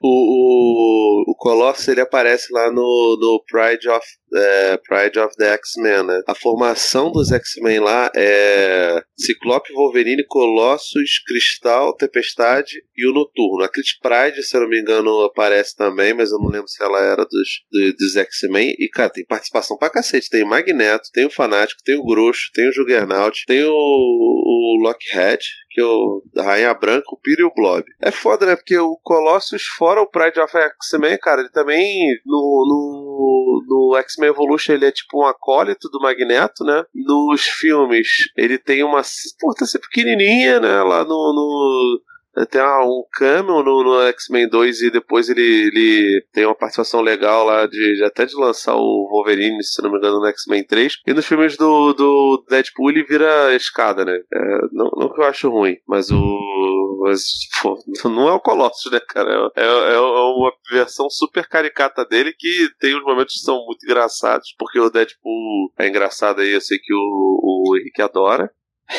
Mas é isso, né, cara? Tipo, ele nunca é bem tratado, né, cara? Impressionante. Acho que o primeiro filme do Deadpool é até, é até legal a personalidade do Colossus. Por mais que seja um pouco boba, né? É, de ele ser um, um, um, bobão, mas tem todo esse lado de ele ser um cara sério, heróico, que é totalmente diferente, né? O oposto da personalidade do Deadpool, que é totalmente escrachado. E eu ah, acho que, que casa bem a, o, o, os dois. Além de eu não gostar do Deadpool, tem um lance na minha vida que sempre que eu tô andando na tipo, isso aconteceu bastante também quando eu morava no centro de São Paulo. Sempre que eu andava na rua de fim de semana, aparecia algum babaca fantasiado de Deadpool só pra fazer figuração na minha vida e me irritar. Era incrível. Eu até achava que eu tava imaginando. Eu virava às vezes pra pessoa e falava, aquele, aquele ali é o Deadpool, né? Eu não tô olhando aqui, eu não tô imaginando coisa não, né? Porque depois do filme ele ficou muito popular. Eu começava a ver ele em todo lugar. Eu achei até que eu tava realmente ficando louco. E ele aparece no, no desenho animado? Até agora não apareceu, né? Ele aparece, aparece. de, de cameo só. Ah, menos mal. Tem vários cameos do, durante o desenho, né? Tem, tem cameo do Doutor Estranho, do Homem-Aranha, sem, sem realmente. Do Fantasma. Do Motoqueiro Fantasma, do de, o, o próprio episódio agora que a gente vai comentar, que é o Dia de um Futuro Esquecido, alguém, alguém tá com. Quando o Bishop volta pro passado, alguém passa com um joguinho, é um joguinho do Justiceiro. É verdade. Tá escrito assassino, né? Assassino. Sim. Então, o que você acha da nova política deles de aposentadoria, novato? Calha a boca, velho! Bom, agora vamos para os episódios 12 e 13, talvez os mais importantes da temporada, que é Dias de um Futuro Esquecido, parte 1. Na verdade, é, tem outro nome o episódio. É Dias de um Futuro e Passado, parte 1 e parte 2. Num futuro distópico, acompanhamos mutantes fugindo dos sentinelas, e é uma sociedade governada pelas máquinas que caçam mutantes. Um velho Wolverine, ele enfrenta um traidor chamado Bishop, ou Bispo, como foi é, traduzido. E o Bishop, a princípio, ele caça mutantes para os sentinelas, mas depois, vendo que os sentinelas o assassinariam também, decide lutar é, junto com o Wolverine pela causa mutante. Bem conveniente. Então eles vão até o Forte. O Forte construiu uma máquina do tempo para fazer com que o Wolverine viaje ao passado e impeça que um X-Men assassine um político, que é o senador Kelly, e que foi o acontecimento que deu origem àquele futuro. De última hora, enquanto os sentinelas tentam invadir o lugar onde eles estão, o Bishop é que viaja para o passado, e mas quando ele chega ao passado, ele fica com a memória bagunçada e não lembra mais direito o que ele tem que fazer. Aos poucos ele vai recuperando a memória. A primeira coisa que ele lembra é que tem que matar um X-Men, então ele vai para a mansão X. Ele invade a mansão X com um ônibus, quebrando tudo. É, lembrando que a mansão X ela tinha acabado de ser reformada após a destruição do, do Juggernaut. e os caras não mantêm, né, velho? Isso é, isso é bem real também com os quadrinhos, né? A mansão X ela vive sendo destruída. E os X-Men eles conversam com o, o, com o Bishop, né? Quando ele é avisado de que o aparelho no seu pulso, que outra pessoa ou coisa passou pelo portal do tempo. Eles vão enfrentar esse novo visitante do futuro, que é o, o Nimrod. E eles destroem o Nimrod, mas ele acaba ele consegue se reestruturar, lembrando que o, o Nimrod ele é indestrutível. Mas aí o Bishop ele destrói o, AP, o aparelho de viagem temporal, fazendo com que o Nimrod volte para o futuro. Quando eles voltam para a mansão, o Bishop ele encontra com o Gambit e ele se lembra que o Gambit é o mutante que causará aquele futuro. Na sequência, alguns mutantes vão para Washington debater com os senadores sobre a questão dos mutantes. Outros ficam na mansão X para vigiar o Gambit e o Bishop. E o Gambit ele acaba é, escapando da vista deles e pega um, um jato rumo a Washington, onde ocorre um, o debate entre o Professor X e o senador Kelly, e entre outras figuras políticas, né? A Jean e o Scott, eles estão ali quando surge o Avalanche, o Piro e o, e o Blob para destruir tudo lá dentro. Enquanto isso, o Gambit ele vai adentrando no local. Os X-Men enfrentam os mutantes da Irmandade de Mutantes dentro da Casa Branca. O Gambit ele confronta o Senador Kelly mas na verdade não era o Gambit, era a Mística. E a gente descobre isso porque o Gambit verdadeiro ele acaba aparecendo para salvar o senador. O desfecho dessa loucura então é que o Gambit derrota a Mística, o Bishop aparece, mas quer levar os dois presos ou matar os dois. A vampira aparece e ajuda o Gambit a derrotar o Bishop, quebrando o aparelho dele e fazendo ele voltar para o futuro. E a Mística então revela que é mãe da vampira. A vampira fica chocada e ajuda ela a fugir. A Mística revela que ela assassinaria o senador Kelly a pedido do Apocalipse e os X-Men vão embora, mas ao final do episódio descobre que o senador Kelly foi raptado e as ruas fervem com protestos. Acho que o, o, o, resumo ficou grande porque eu acho que esse é o, o que tem mais acontecimentos e ele é o, esse episódio ele é totalmente você ler um quadrinho. Além de ele ser muito parecido com Dias de um Futuro Esquecido, é, alterando um pouquinho ali a questão de, ao invés da Kit Pride vir, eles já aproveitaram que pegaram a história do Bishop e introduziram nesse episódio, e tem todo já o lance de eles já terem trabalhado o lado traidor do Gambit. É, eu sinto até uma empolgação mesmo adulto vendo esse episódio e já tendo assistido ele diversas vezes. E vocês? Eu acho que ele tem muitos momentos bons, cara, mas também tem umas contradições, que, por exemplo, o Wolverine lá, né, que é o Wolverine velho, ele pretende ir pro, pro passado e aí o, o Bishop conversa com ele e ele fala, ah, mas tu vai voltar, tu, tu vai pro passado e você vai voltar? Ele, não, não, pretendo ficar por lá mesmo, porque não tem jeito de voltar.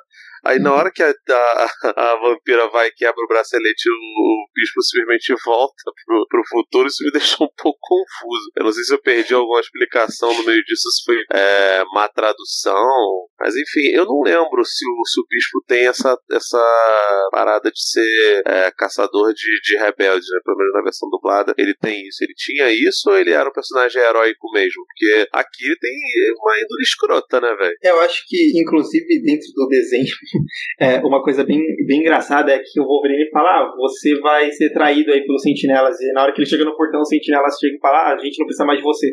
E ele simplesmente fala: não, tudo bem, então vou passar pro lado dos mutantes. É uma introdução muito rápida quando a gente pede introdução. Pelo menos isso, né? O cara não tem nem tempo de se arrepender, né, cara? Ele tá sempre, ele tá sempre no erro.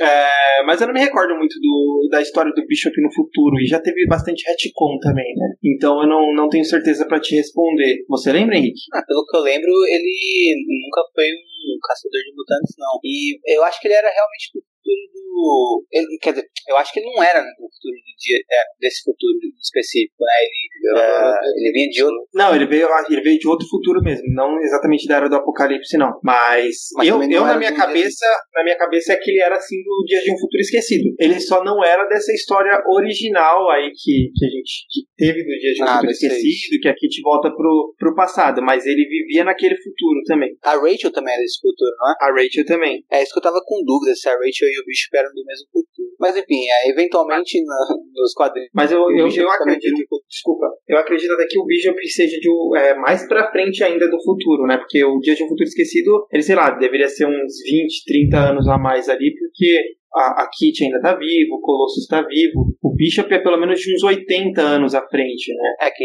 já tem os Mzinhos tatuados no rosto, né? Isso. Inclusive, o Complexo de Messias, naquela história Complexo de Messias, quando o Madrox viaja pro futuro, ele viaja exatamente para 80 anos no futuro e ele encontra o Bishop criança, um jovem é, Bishop. Esse foi o, acho que esse é provavelmente o último retcon, né, para definir o futuro do Bishop. Mas o Bishop sempre foi esse personagem meio escroto mesmo, Felipe. Acho eu, eu, eu nunca gostei muito dele. Acho ele muito convencido da maneira que ele faz as coisas. É, eu gosto dele visualmente, né, cara? Acho até que é. no, no, no filme Dias de um Futuro Esquecido, pô, cara, ele é muito maneiro visualmente falando, cara. Sim. Eu fico de bobeira, aquilo ali é muito foda. É, é, talvez seja uma das melhores adaptações, assim, que eles simplesmente chegaram e falaram, mano, vamos fazer o mais parecido mesmo com, com um super-herói dentro daquele universo que era todo mundo de roupa preta, né? Sim.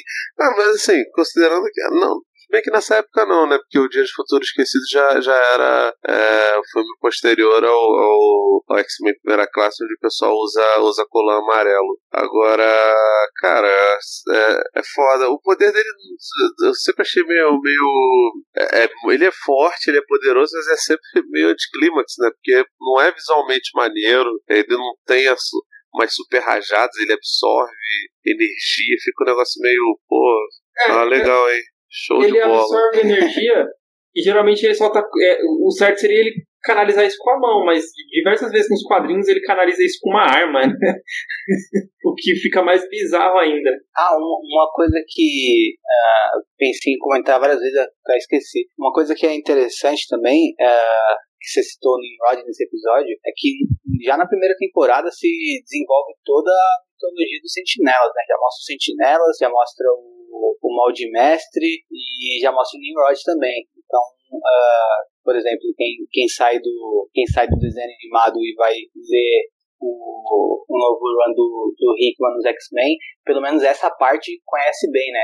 Uh, que, que é a questão de todo, todos os sentinelas, né? Já é uma, um, uma, um bom desenvolvimento de toda a mitologia deles, até uh, chegando no episódio que a gente vai falar agora, que é quando os sentinelas se voltam humano. O que eu achei legal foi a questão do, do Bishop voltar pro futuro e encontrar o Forge lá e realmente não ter mudado nada. E eles falarem, ah, então outra coisa deve ter acontecido para chegar a esse, a esse ponto da mesma forma. Que uh, dialoga muito com aquela, com, aquela teoria de viagem no tempo, né, de que certos eventos, mesmo que você altere algumas coisas do passado, eles vão sempre acontecer, né, certos eventos são muito grandes e para eles deixarem de acontecer, uh, vai ser muito mais difícil do que simplesmente mudar alguma coisa no, do que aconteceu na linha temporal.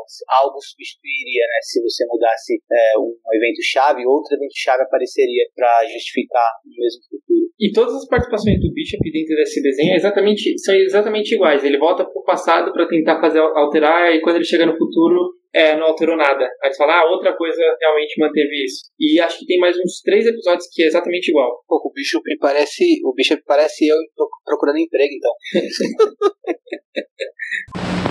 Você é tão preguiçoso quanto Wolverine que você quer é ficar deitado na praia. Não pretendia fazer piada. Ele é o único que já me fez rir. Bom, episódio 13, a decisão final. Foi Magneto quem raptou o senador Kelly, mas os sentinelas eles aparecem para salvá-lo e esses sentinelas eles são de plásticos. então o Magneto ele acaba levando um pau dos sentinelas de plástico. Os X-Men eles vão até a base do Magneto para resgatar o, o, Kelly, mas eles chegam lá e só encontram o nosso mestre do magnetismo bem ferido. Eles levam ele para a mansão X para se recuperar. O Magneto ele conta que o Kelly foi levado pelos sentinelas o Xavier ele traça um plano para descobrir onde o Kelly está e resgatá-lo para, é, para que parem os protestos contra os mutantes. O plano é encontrar o Girish e perguntar para ele onde fica a base dos sentinelas. Assim eles o fazem e na base o sentinela Mestre Mold revela que não vai mais receber ordem dos humanos, porque para cumprir sua diretriz ele precisa subjugar os humanos. E essa seria para a máquina a única forma de fazer com que os humanos fiquem seguros. O Bolivar Crest fica bem chocado com isso. Os X-Men chegam lá e rola uma verdadeira guerra contra os Sentinelas. Os X-Men vencem com a ajuda do Magneto, que chegou depois junto do Professor Xavier, e deu o golpe final no Mold Mestre. Eu achei foda porque o Bolivar Trash, Trash que nem é negro e nem é anão. Verdade, é. Na primeira, na primeira participação dele lá, no, acho que é no X-Men 3, ele é interpretado é. por um ator negro, né? E depois pelo é o, é Bill Duke, velho. É o cara do, do Comando pra Matar. Ele é tava. ele, ele, fez, ele, fez, ele faz personagem de quadrinho também, cara. Agora não lembro se era no Raio Negro. Enfim. É, cara, o Magneto tem uma participação melhor nessa, nessa, nesse episódio. É, uma coisa que nunca entrou na minha cabeça é essa parada de sentinela de plástico, porque, pô, cara, é muito fácil de você. O Magneto pega uma, uma das vigas da perimetral que ele roubou aqui do Rio né, na, na, na, gestão do Eduardo Paes e, e aquilo dali ultrapassa um, um sentinela de plástico muito facilmente, cara. Os outros personagens, quando, quando chega lá, cara, o Ciclope consegue destruir dois com uma rajada de. de, de, de não que ele que o Ciclope não tem um poder absurdamente forte, né? Mas, pô, cara, é muito fácil para todos os outros personagens derrotar os, os sentinelas de, de, de plástico, cara. E, cara, esse é o último temporada, o episódio da temporada e essa série tem uma, uma ideia de cronologia muito fundamentada, cara. O, o, a, o, a série do Batman, por exemplo, não tem tanto assim, não. Você vê é, eventos que aconteceram nos episódios anteriores sendo explorados, mas não é tão presa quanto é aqui, não depois o DCAU vai mudando esse, esse caráter, né? Principalmente quando vira lá a Liga da Justiça, que são é, episódios de arcos de três, dois, três, quatro episódios. Mas aqui são, são muitos episódios agrupados e o que acontece nos episódios agrupados continua é, reverberando no, no, nos outros, cara. Isso eu achei muito legal. É, tanto que precisa que praticamente todo episódio tem um resumo do que aconteceu anteriormente, né? Porque vai ser, vai ser importante para entender o que vai acontecer neles. Um, uma coisa que eu, que eu tenho com esse episódio é que esse é um dos episódios que eu mais lembro uh, de, ter, de ter assistido quando eu era criança. Foi um dos episódios que me marcou quando eu assisti, né? Que eu fiquei realmente com medo dos sentinelas vendo esse desenho bem, bem moleque mesmo. Quando, quando aparece um monte de sentinelas assim, uma, uh, várias filas e filas cheias de sentinelas, eu falei, pronto, fudeu, esses mutantes vão morrer. E acho que isso é o que mais me faz gostar do episódio, né? Esse senso de perigo que eu tive quando eu assisti ele quando eu era criança. E também, no final, né, juntar o Magneto com o Xavier é bem legal, só que como o Magneto só apareceu naqueles dois episódios no comecinho da temporada, se ele tivesse aparecido mais, esse momento no final seria ainda melhor, né?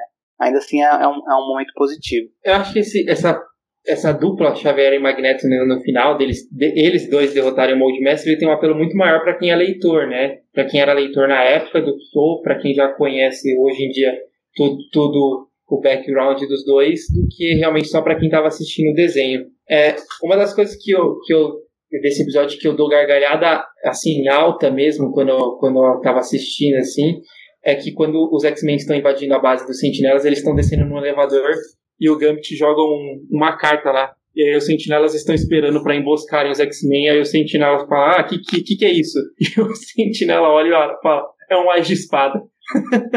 e aí o negócio aí simplesmente explode, explode. dele. É da hora que ele, ele olha muito de pertinho, aí dá um close muito grande no sentinela. Ele parece uma criança olhando um brinquedo. É, e agora uma, agora uma coisa que realmente eu acho bem interessante desse episódio é na hora que o Bolivar Trask fala que ele construiu eles para destruir os humanos, é, os mutantes e não os humanos.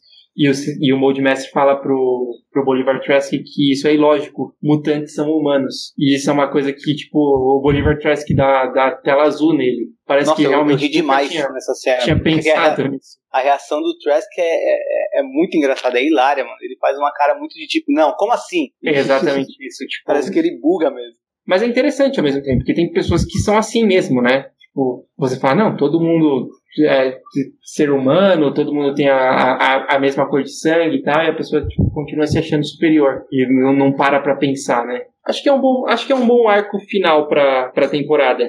Bem empolgante, né? Acho que a ação. É, acho que é a melhor, o melhor momento de ação da, da temporada inteira. Quem ousa se opor aos quatro cavaleiros do Apocalipse? Os X-Men, seu bobo.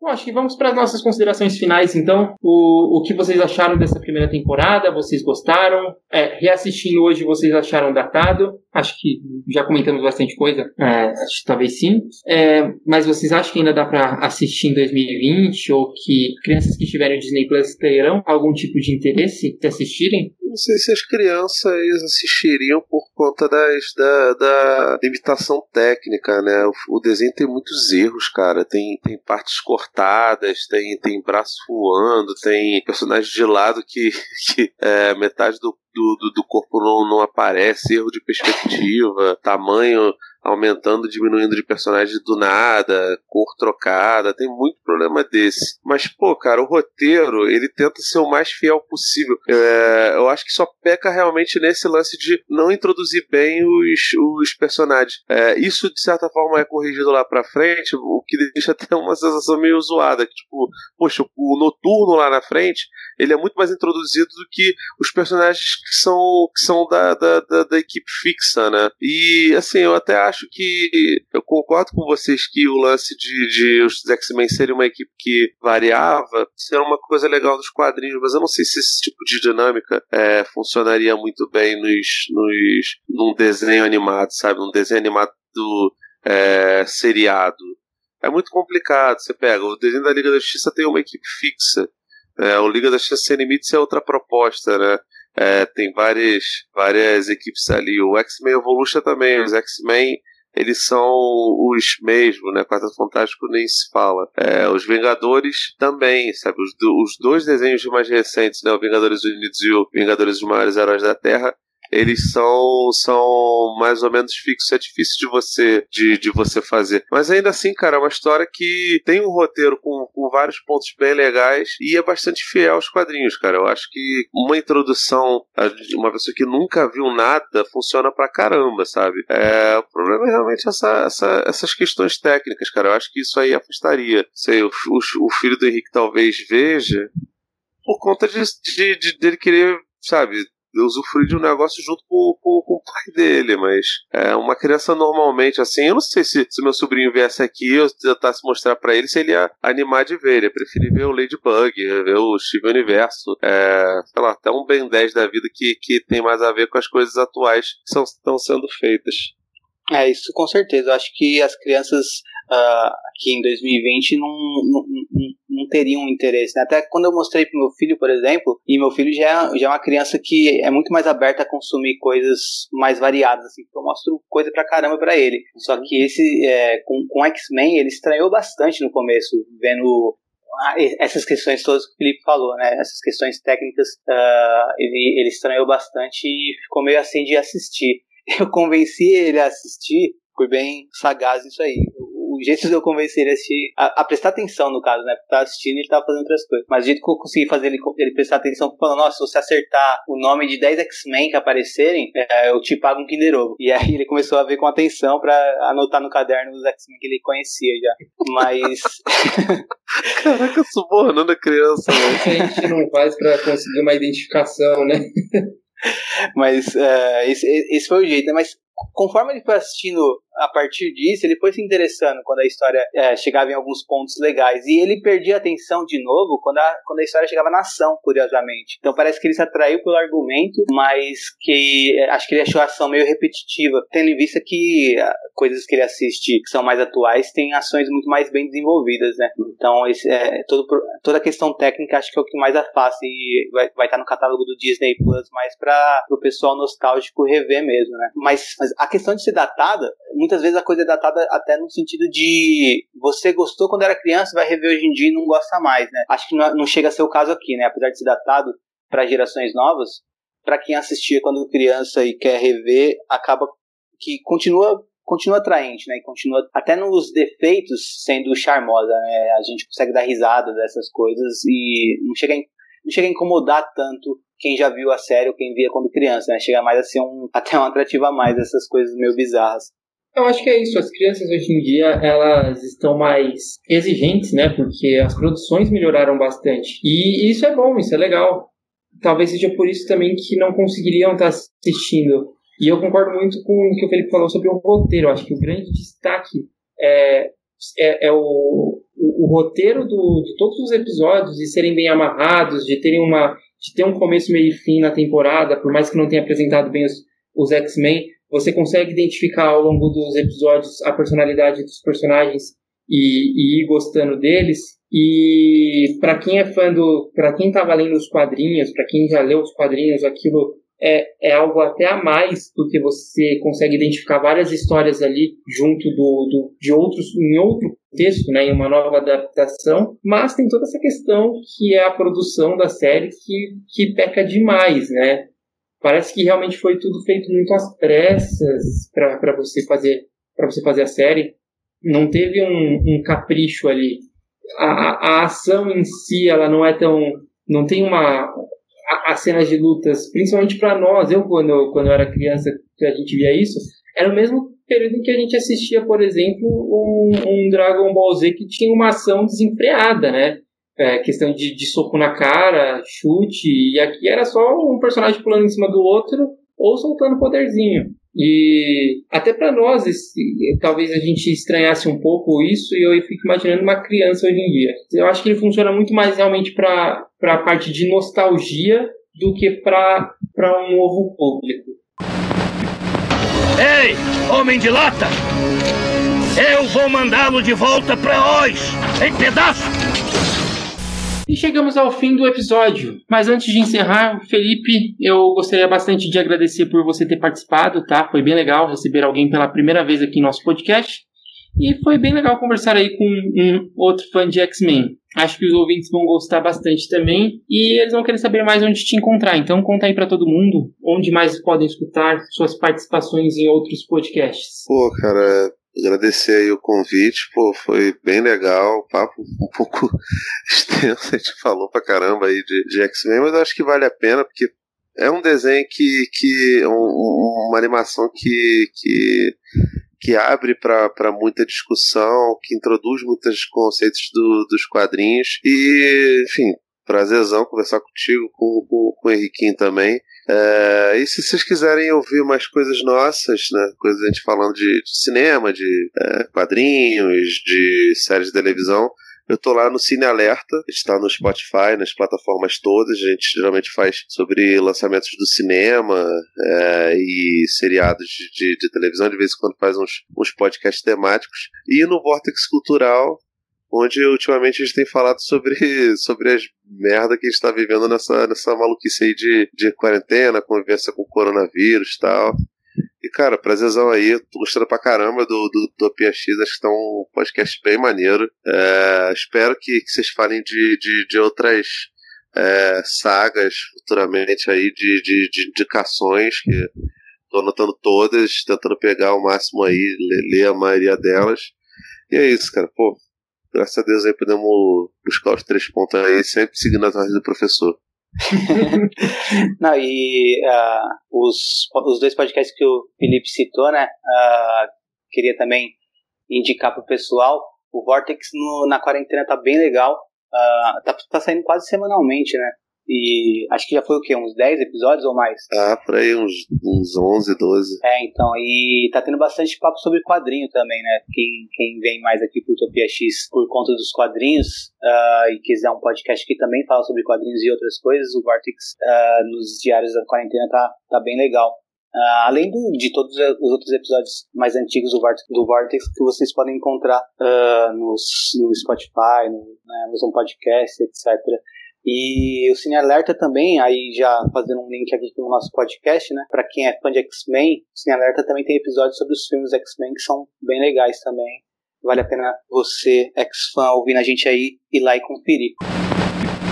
Tempestade! Senhora dos Elementos, ordena que você solte esta criança! Capricha mais nesse discurso, queridinho. Então é isso, pessoal. Por hoje já deu. Esperamos encontrar vocês ouvindo a gente de novo na semana que vem. Ficamos por aqui, nos encontramos novamente muito em breve em algum dia de um futuro esquecido. Tchau!